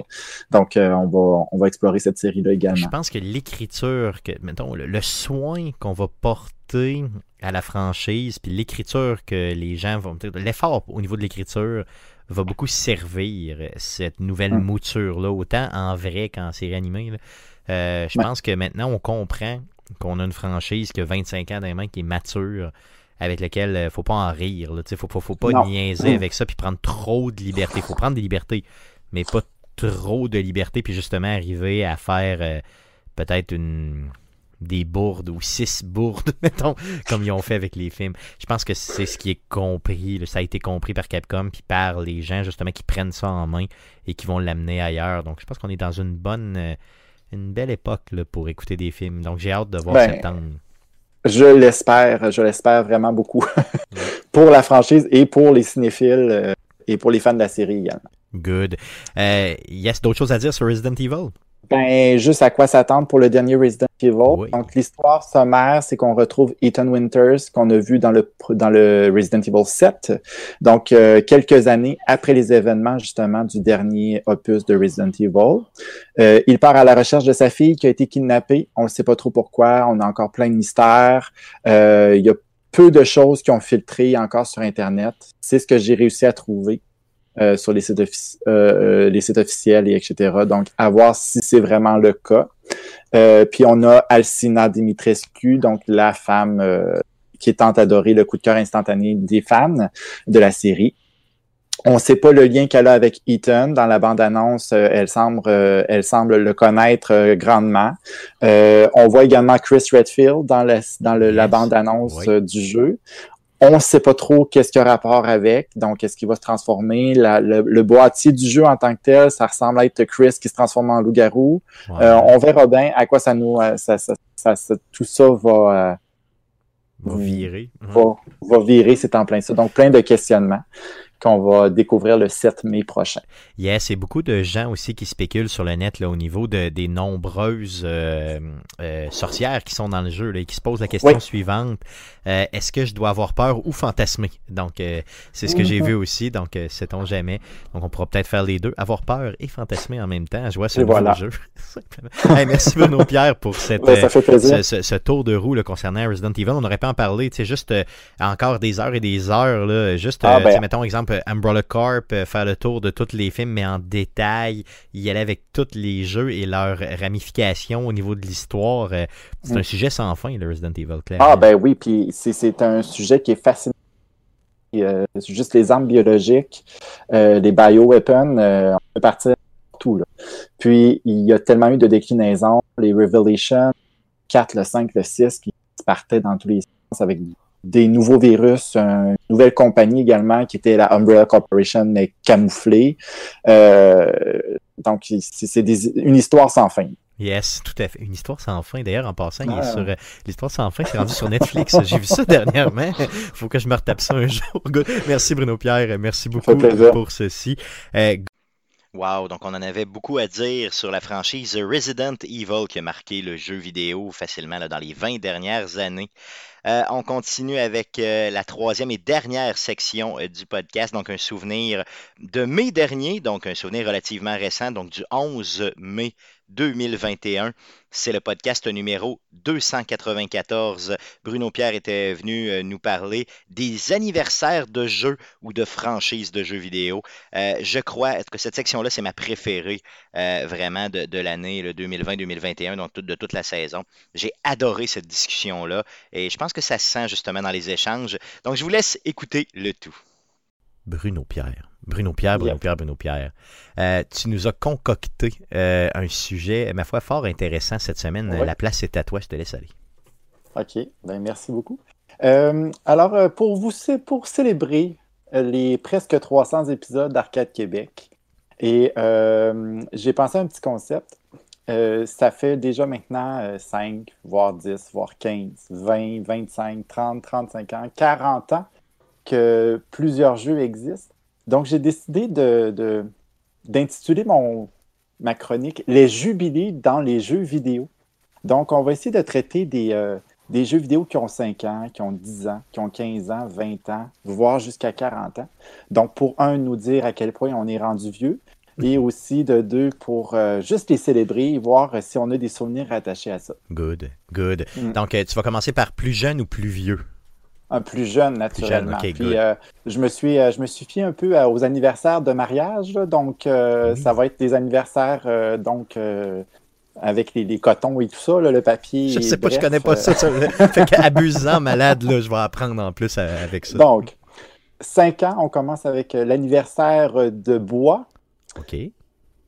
Euh, Saviez-vous que Pokémon Go va avoir 5 ans en juillet? C'est-tu vrai? Ah oui, ça, ça, ça a déjà 5 ans. Ça a déjà commence la maternelle en septembre. Oui, oui, il commence sa maternelle en septembre, tout comme Overwatch. Donc. Euh, Et pourtant, j'ai l'impression qu'Overwatch, ça fait genre 8 ans, 8-10 ans que ça existe. Puis Mais Pokémon Go, ça. 2 ans. Ouais, et, et voilà donc euh, à quel point les jeux, là, on peut, euh, on peut relativiser assez rapidement, là, puis dire euh, m'as- c'est quand même assez récent. J'essaie, je sais pas pourquoi, j'ai eu un flash. Je m'imagine la sortie d'un Pokémon Go juste avant la pandémie.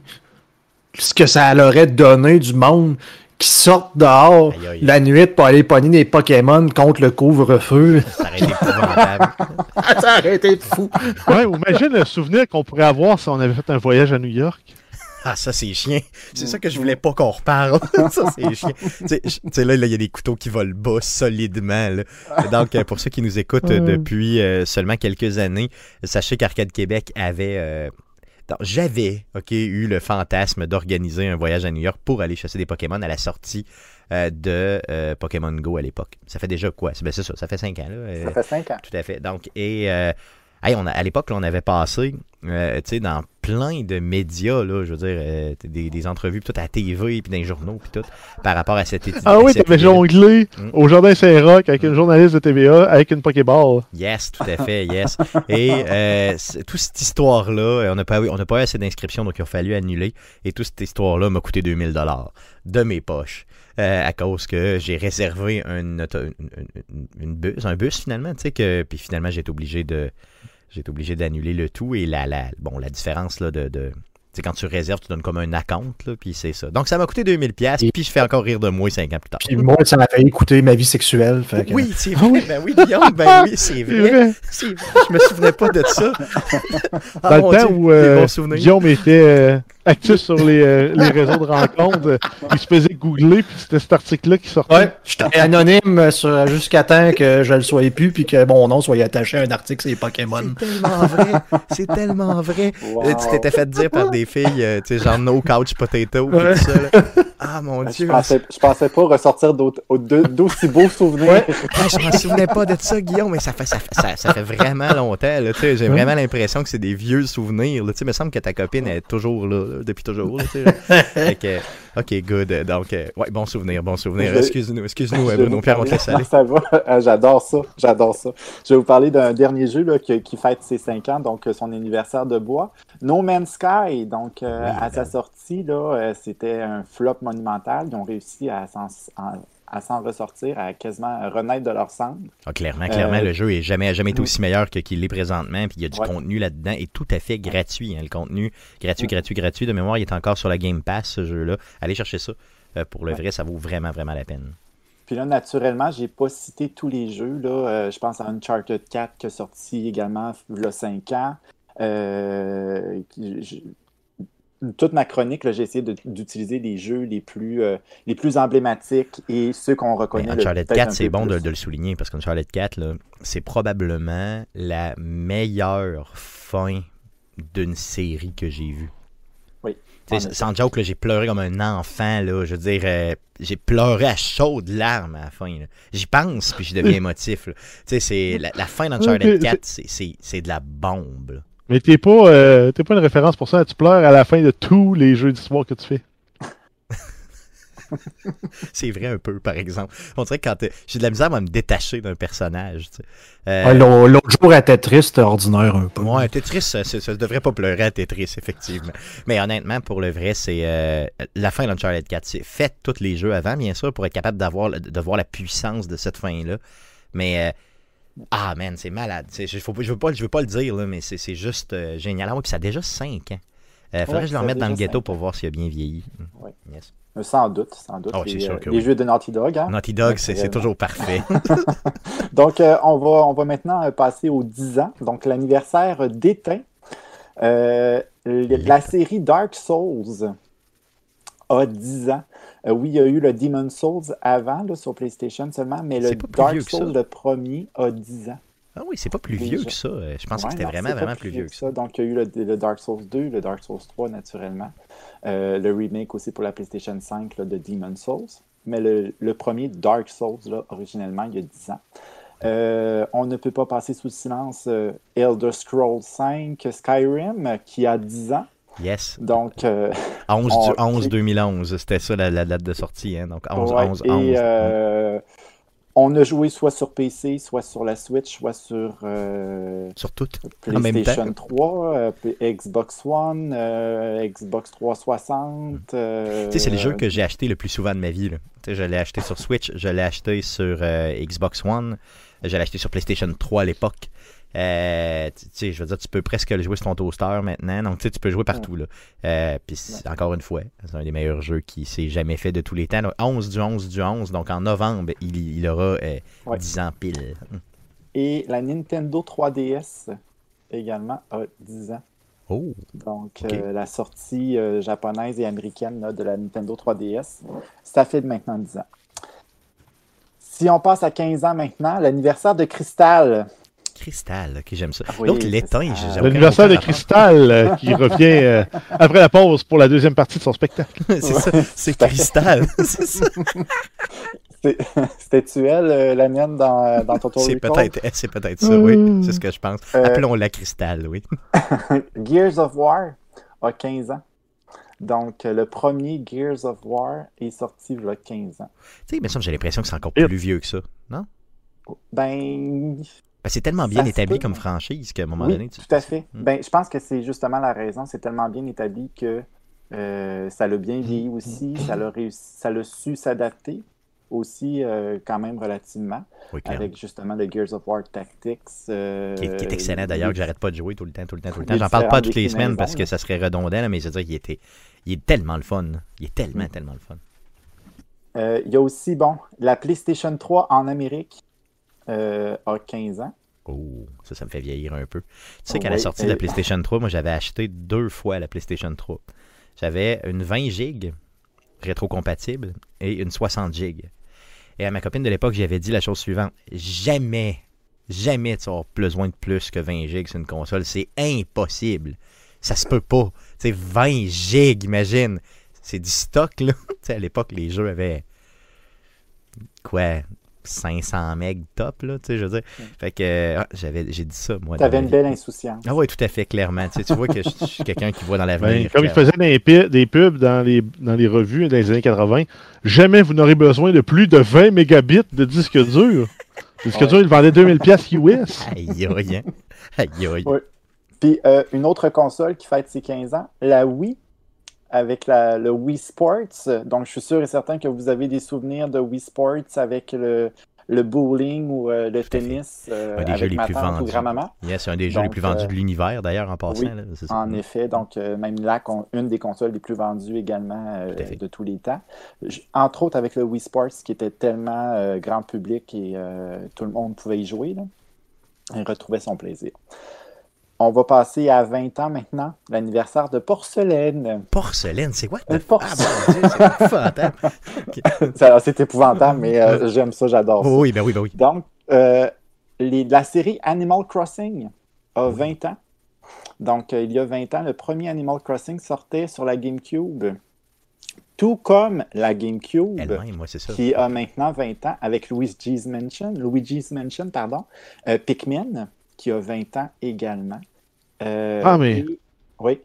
J'ai un fun fact avec la GameCube, puis euh, c'est un running à chaque fois qu'on en parle, mais je sais pas à quel point c'est véri- vérifié, vérifiable, mais apparemment, le slogan en anglais était Get Cubed, et quand il l'avait traduit pour le Québec, c'était Encubez-vous.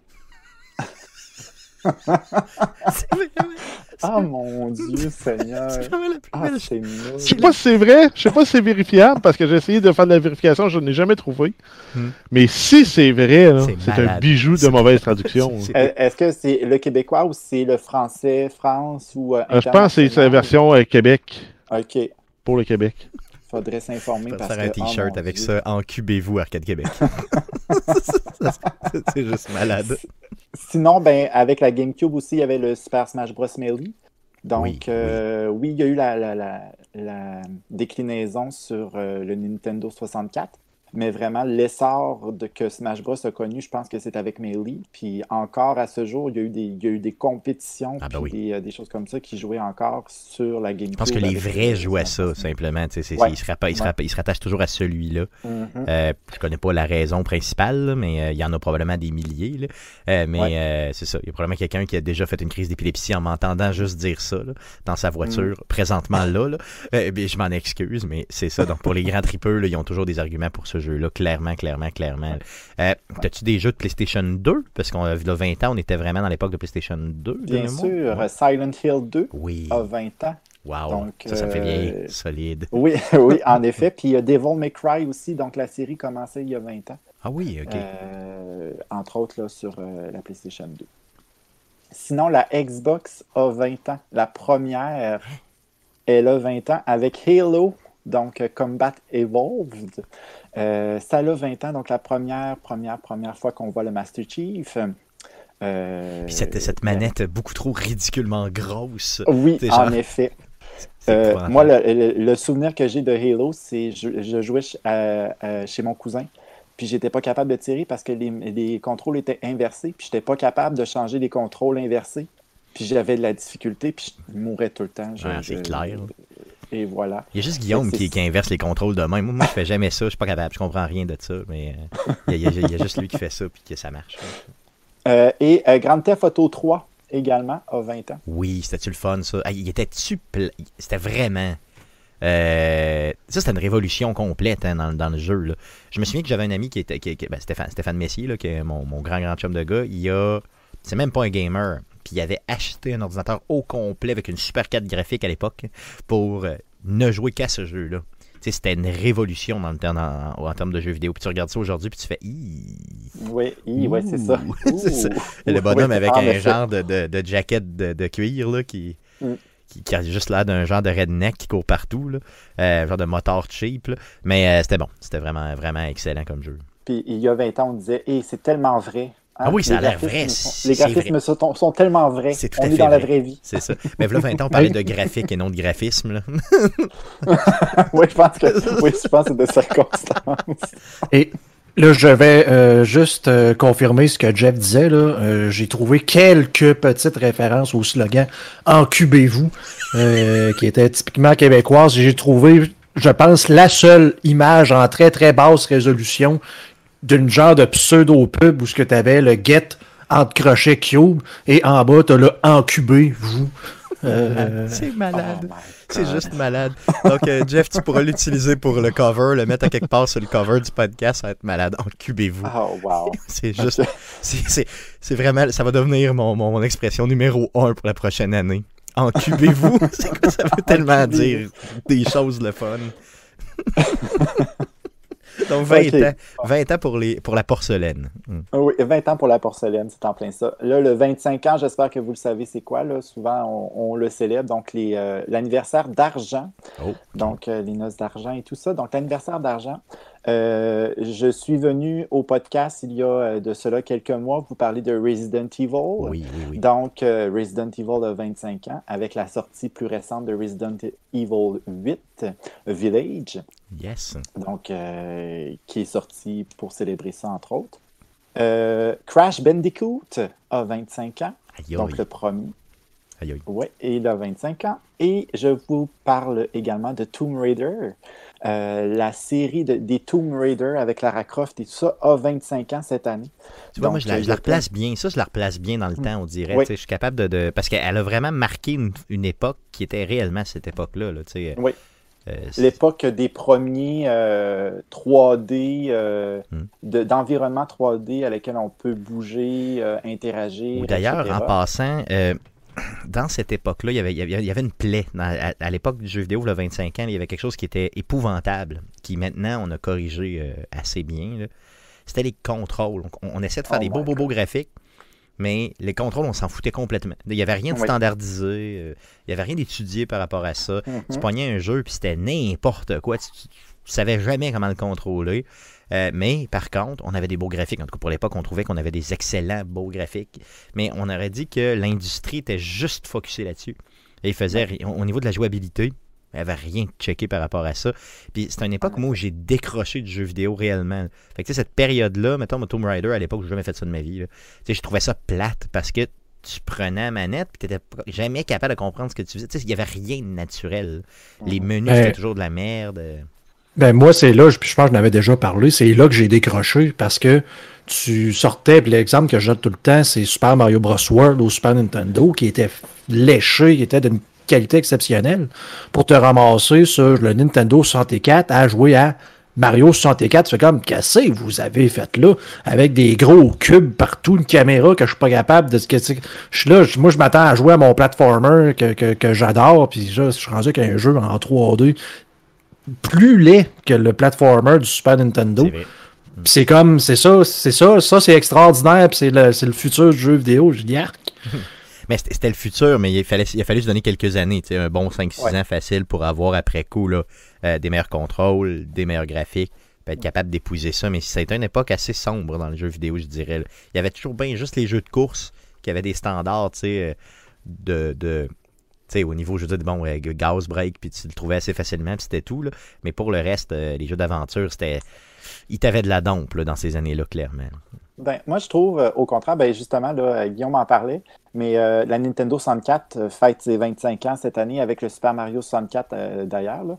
Et moi, justement, je jouais Super Nintendo 64 euh, à côté Mario 64, là, à côté d'embarrure. J'adorais ça, même si j'avais un peu de difficulté, même si ce n'était pas euh, Super Mario World. Euh, J'adorais ça, justement, pouvoir explorer, euh, pouvoir aller n'importe où en 3D, même si les graphismes n'étaient pas euh, des plus jolis, mais Oui. j'aimais interagir avec l'environnement. Parce La que ce jeu-là, il a pogné. Là, je veux dire, c'est sûr que nous autres, on a une opinion par rapport à ça, mais il y a, il y a- il y a Ouais, mais le c'est la même chose avec Zelda. Là. Oh oui, tout à fait. Ouais. En effet. Fait que voilà, donc la Nintendo 64. Puis je pourrais également parler de euh, Super Mario RPG qui est sorti sur la Super Nintendo. Ça, c'est un, préféré à moi. Euh, il y a 25 ans, donc je rejoue encore presque à chaque année ou une fois ou deux ans. Je le repasse, j'adore ce jeu, ce jeu est ancré en moi et je jouerai jusqu'au jusqu'à la fin de ma vie. Je- ça va être le, le Euh. premier et le dernier jeu que tu vas jouer de ta vie. C'est ça. Il y a celui-là, puis il y a Final Fantasy VI, là, mais euh, c'est vraiment dans les, euh, dans le- les top jeux que j'ai joués dans ma vie, là, Super Mario RPG. J'adore ça et j'aimerais bien qu'il le refasse de ce Oui. genre euh, Oui, j'aimerais ça, moi un aussi. jour. Pour avoir joué à Paper Mario euh, dernièrement, je, je comprends que c'est pas le même type de jeu, mais tu sais, tu- Mm. bon, il y a des rapprochements à faire. Euh, si- S'ils le, ref- s'ils le refont sur la Switch, c'est garanti, garanti que je l'achète à 100%. Ouais. En effet. Puis, euh, juste un petit clin d'œil, le Tamagotchi au Japon a 25 ans, donc la, la sortie du premier Tamagotchi, le pe- la petite bébite euh, qu'on nourrit et qu'on caresse sur un petit porte-clés. Il a 25 ans Hey, ça a-tu cette pogné, ça? année. Ça a-tu pogné, ça? Ça Oui, pognait là, en malade mental, puis à la fin, tu sais, il, il vendait ça 100$, pièces là, puis à la fin, t'en retrouvais au Dollarama, euh, tu sais, euh, genre quelque chose comme 3, mettons 6 mois après, il y en avait au Dollarama Ouais. pour une pièce. en effet. donc, ça, l'a- ça a été vraiment un feu de paille, surtout ici, en fait. Là. Euh, donc, ça, ça, ça l'a. Ça l'a pogné feu, puis un peu comme les spinners Oui, et euh, les choses comme ça il y a quelques années. Là. Donc, Ou les euh, ou les. Une affiche oui, les- de l'inventeur des ça. Euh, maintenant, le 30 ans, anniversaire de Perle. Oh, Euh, la Perle, ouh, Perle, oui, c'est ça. Street Fighter 2 a 30 ans cette année. Donc, euh, dans le jeu d'arcade, naturellement, le jeu également sur la Super Nintendo. Et la Super Nintendo en Amérique a 30 ans également cette année. On parle de Avec vieillir, Super là. Mario World, le F-Zero également. On parle de Et vieillir. euh, vieillir, je pourrais également vous dire que Sonic a 30 ans. Donc, Sonic the Hedgehog, le premier, il a 30 ans. Donc, euh, Aïe, si aïe. vous vous rappelez de ces jeux, si vous avez joué encore là, quelques euh, années à peine, dites-vous que ces jeux ont maintenant 30 ans, qu'il y en a certains qui ont bien vieilli. Super Mario World, je pense que ça l'a bien vieilli. F-Zero, euh, euh, Ouais, ça ouais. dépend. Euh, Sonic, ça l'a quand même bien vieilli Ah, oui. également. Là, Ben oui, euh, sur, sur la, la Sega Genesis à l'époque. Oui, où, en effet. yes. Euh, et ce Duke Nukem a 30 ans également. Donc, euh, dans les personnes qui ont très mal vieilli, Oui. Duke Nukem en fait partie, je crois. Et euh, dernier jeu également sur, sur PC, euh, Civilisation. Donc, la série des Civilisations a 30 ans euh, cette année. Wow. Et, Dans le Mm. premier jeu de stratégie comme ça que j'ai joué euh, de, de ma vie, là, juste- justement sur PC, euh, et puis au début, c'était pas ça.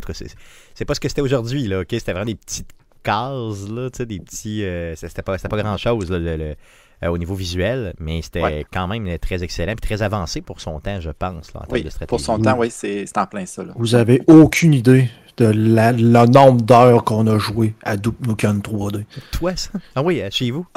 Parce que dans ce jeu-là, tu avais un éditeur de cartes qui te permettait de pouvoir faire tes propres tableaux et de jouer euh, à Duke Nukem. Mais là, c'est probablement plus l'ancien, là, parce Oui. que moi, je parle du 3D. Là, Oui. Mais le, le- le- j'avais joué, puis ça fait longtemps, là, mais le 3D, là, beaucoup trop d'heures à jouer à ça euh, sur, euh, sur Internet à l'époque. là. C'est, c'est- c'est dommage que la, que la série Duke Nukem ait complètement euh, pris le bord là, avec le, le, le, le- le Forever là, qui a été épouvantable. là, Ouais. la- Ben, qui a duré éternellement longtemps aussi avant de l'avoir, de un, puis que finalement le résultat était euh, pas si tant bon, euh, de deux. Le personnage aussi en tant que tel qui a peut-être été moins, euh, moins aimé maintenant en 2021, je Ouais, pense qu'il y aurait... euh, C'est pas une franchise que tu veux retoucher. là. par-dessus poursuites. Euh, mais euh, c'est ça, ça reste quand même des bons jeux. Là, euh, à l'époque, c'était c'était- c'était d'excellents jeux. Ouais, C'était révolutionnaire pour le temps. là. Puis là, on est à 30 ans, imaginez, on recule Oui. encore. là. Mhm. Euh, 35 ans maintenant, anniversaire de Ruby. Euh, donc, euh, le Dragon Quest, les premiers Dragon Quest, Wow. euh, le J- euh, JRPG euh, japonais a 35 ans. Il y a Metroid aussi. Donc, le premier Metroid Mm. a 35 ans. Yes. Euh, où Aïe, ouais, aïe, ça- où est-ce qu'on apprenait que Metroid, finalement, c'était Samus Aran. Donc, une femme. C'est ça, c'était une fille. Mon Ah, Dieu. mon Dieu! ah! Ah mon Dieu, oh mon Dieu. Euh, donc, euh, Metroid a 35 ans et le premier Castlevania a 35 ans Ouch. également. OK. Oui, sur la Nintendo. Donc là, on parle vraiment plus de l'époque Nintendo, NES, euh, à 35 ans. Là, euh, on parle de ça. Il y avait naturellement le 35 ans de Mario qui, a du- qui dure deux ans maintenant. Oui, qui dure Mais, euh, Le 35 ans, ça va jusqu'à ses, à- à ses 50 ans. On va toujours fêter le 35. quoi, c'est ça. Ouais. À l'époque où les jeux étaient difficiles. Oui, oui, en effet. Et qu'il n'y avait pas de guide sur Internet, Mm. qu'il fallait que tu t'abonnes à Nintendo Power. Il n'y avait pas d'Internet. non, il n'y avait pas d'Internet, c'est ça. Mais que tu pouvais En plus. appeler à une ligne, et ça, je m'en souvenais pas, puis c'est Eric Lajoie des Geeks Contre-Attaque, justement, qui me parlait de ça dernièrement. Tu pouvais appeler à une ligne d'aide payante de Nintendo. Mhm. Donc, un numéro à un 900, je sais pas trop, là. T'appelais là-bas, puis là, tu leur disais t'étais jamais où, puis là, il y avait quelqu'un à l'autre bout de la ligne qui avait, je sais pas, des guides ou whatever quoi, puis là, il te donnait de l'aide en ligne, mais tu sais, en ligne au téléphone. là. Et là, à ce moment-là, ben, tu pouvais débloquer puis continuer un peu plus là, ton, euh, ton, ton jeu. Imaginez, c'était comme, c'est c'est vraiment l'ancêtre de, de, de, de, de, de l'aide dans le jeu vidéo. Ben, je, pense que c'est un, un documentaire qu'il y avait sur Netflix ou quelque chose de genre, euh, qu'on voyait vraiment les personnes, puis c'était des, adolescents ou des, jeunes adultes qui passaient leur journée à jouer à des jeux vidéo, puis à essayer de passer, puis à prendre des notes, puis il y avait un gros cartable d'au moins euh, trois gros cartables de tous les jeux, puis euh, OK, t'es rendu où, puis ils il feuilletaient. C'est quand même, le, le, le documentaire en tant que tel n'est pas si... il, il analyse pas en profondeur tout, mais cette section-là, je, je trouvais ça assez incroyable de le voir. là. Ben, c'est de voir comment Ouais. tu sais, avant là, Mm. pour être capable de. de... Puis ça, ça demeure que du jeu vidéo, mais quand même, quand tu étais jammé là, dans, dans un jeu, il n'y avait pas d'issue, c'était, fini. T'étais- t'étais- je veux dire, c'est, grave, là, euh, c'était, épouvantable. Tu venais de l'acheter, tu étais jamais là, terminé. D'ailleurs, en passant à cette époque-là aussi, le pire jeu de l'humanité était là aussi, le, le jeu Top Gun, euh, donc, euh, où c'était impossible d'atterrir, c'est un jeu d'avion. Je déteste ce jeu. Ça a l'air que c'est pas si tant compliqué une fois que tu sais quoi faire. Mais j'ai jamais su quoi faire. Mais j'ai jamais su quoi faire. Ça. Mais apparemment que le genre de chiffre d'altitude que tu es supposé d'avoir avec l'angle, apparemment qu'il est marqué quelque part. Mais que. En tout cas, regarde. euh, Aussitôt, aussitôt que tu sais ça, apparemment, je ne l'ai pas vu, Ouais, ouais. mais qu'aussitôt que tu sais ça, après ça, t'es es correct. Et c'était l'époque aussi de la location de cassettes. Donc, euh, moi, d'ailleurs, Top Gun, c'est la première cassette de Nintendo que j'ai achetée. Donc, ça débutait la location de cassettes euh, de, de, de, de, de jeux. Et euh, tu sais, tu te faisais conseiller par quelqu'un pour louer une cassette pendant deux jours. là. Je me souviens parfaitement que c'était ça. là. Donc, j'avais dit, Ah, j'aime les jeux d'avion, tout ça. Puis là, le, le monsieur m'avait sorti Top Gun en disant, essaye ça, tu vas aimer ça. J'y en veux encore aujourd'hui. Ah ouais, puis c'est ça, tu, tu le loues en disant je vais jouer à ça toute la fin de Ben semaine. oui. Tu joues à ça euh, 25 minutes euh, le vendredi soir quand tu reviens avec la cassette chez vous. Ah, puis tu dis fuck that, je vais aller jouer dehors. Ben, c'est clair, c'était carrément ça. là. C'était trop, trop, trop, trop mauvais. D'ailleurs, c'était aux vidéos Racine à l'époque euh, pour les plus vieux de. Beauport. là. Ouais. Mais c'est ça, je, là, je le monte à l'écran, là. Mais euh, Top Gun, là, t'avais comme euh, le cadran central avec tout ce que tu voyais ton avion, là. Puis c'est marqué altitude 200, vitesse 2 2,88. Donc c'était la vitesse et l'altitude à avoir pour pouvoir atterrir. Il fallait que dans l'autre cadran que tu fasses matcher ça. Avec, juste euh, ça. Toutes ces années, c'était Il me juste semble, me semble que c'est une affaire de même, là. Dieu. Toutes ces années gâchées où est-ce que tu as eu des, des cauchemars à essayer d'atterrir dans, Top fond- Gun. Dans le fond, c'est un excellent jeu, tu sais, quand tu quand es capable de lire, mais j'ai juste jamais lu. Euh, ah, c'était mauvais, c'était mauvais Top Gun. là. Mais tu sais, il y avait beaucoup, beaucoup de jeux sur la NES, justement, qui étaient qui étaient pas d'une super qualité, faut se le dire. là. Donc, euh, tu sais, oui, quand c'était Nintendo qui le faisait avec le, le, le- le- comment ils appelaient ça, là, leur espèce de logo de qualité, là, euh, c'était Mhm. merveilleux. Mais si c'était pas eux autres, hi, que fallait que tu t'attelles puis tu pouvais Ben, avoir de la dompe. C'était des essais et erreurs. hein. On était à cette époque-là où est-ce qu'on Ouais. pouvait le faire. Euh, maintenant, aujourd'hui, euh, si on fait des essais et erreurs, euh, on est plus ramassé puis on Oh oui. n'existe plus. t'avais que- pas de mise à jour, t'avais rien, là. Euh, Mm. tu sais, C'est pas possible. Donc, c'était fini. Ça Ouais. sortait, puis terminos. Terminé, terminé. Mm. 35 Euh, ans, donc. Yes. Il reste le 40 ans. Donc, euh, c'est le dernier chiffre, l'anniversaire d'Emerald. On va, on va beaucoup explorer le- euh, les arcades. Donc, euh, Frogger a Oui. 40 ans. Donc, euh, si tu as réussi à traverser euh, ton petit crapaud euh, sur l'autoroute ou sur une rivière infestée de crocodiles, bravo à toi, tu as peut-être 40 ans et plus. oui. Sinon, euh, Donkey Kong a 40 ans, donc le, le premier euh, a 40 ans. Euh, et la première fois qu'on voit Jumpman, Oui. qui essaie de trouver Pauline, Yes. qui deviendra naturellement Mario. Euh, et Galaga, donc euh, pour les euh, amoureux de Galaga qui essayaient de tuer des aliens qui avaient de l'air plus à des insectes que d'autres choses.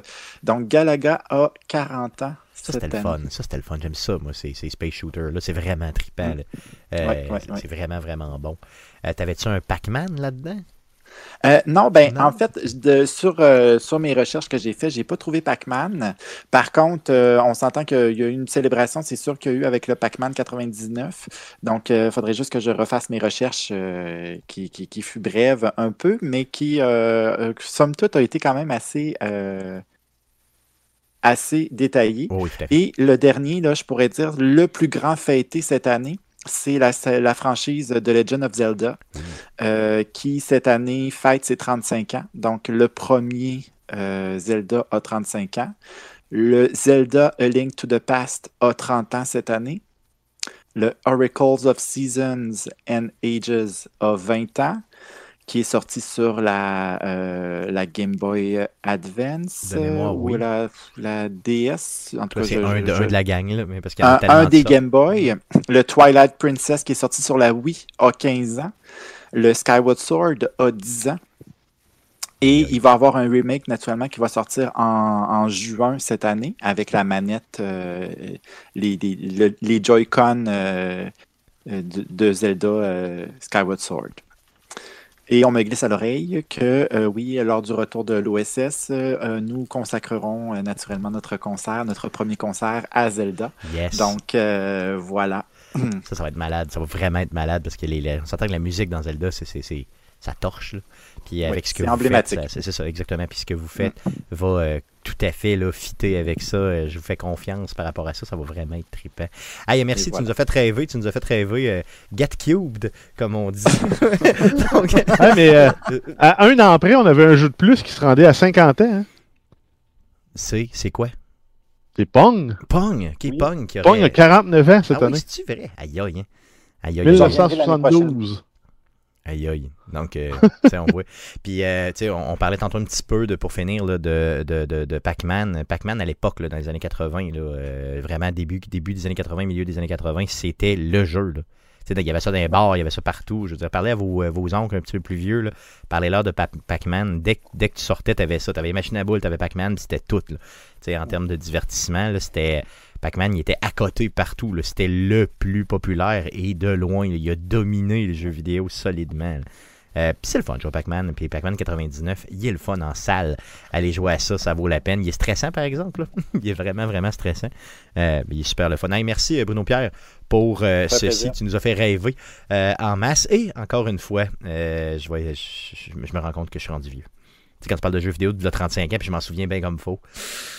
C'est pas le fun. C'est pas le fun. Donc, euh, mais c'est pas grave. On vieillit, puis il faut l'accepter simplement. Alors, c'est ce qui met fin euh, à l'émission de cette semaine. Un gros, gros merci spécial à Bruno Pierre Gagnon de s'impliquer autant dans notre show. Euh, franchement, c'est toujours un plaisir de le recevoir. Euh, je l'adore, l'équipe l'adore, je crois que les auditeurs l'adorent aussi, et les chiffres le démontrent. Donc, quand Bruno Pierre est là, euh, vraiment, là, les, euh, écoutes euh, montent en flèche. Donc, merci beaucoup, Bruno Pierre. Merci énormément pour ton implication. On t'adore, on t'aime d'amour. Euh, on adore l'OSS aussi, bien sûr, l'orchestre Select Start qui va reprendre ses activités prochainement. On vous tient au courant, bien sûr, très prochainement. Donc, euh, c'est ce qui met fin euh, au show de cette semaine. N'hésitez pas à nous suivre, bien sûr, sur nos différents réseaux sociaux. Revenez-nous la semaine prochaine pour l'enregistrement du prochain podcast d'Arcade Québec, qui sera un podcast sous sa forme régulière. Merci beaucoup de nous suivre. À la semaine prochaine. Merci. Salut.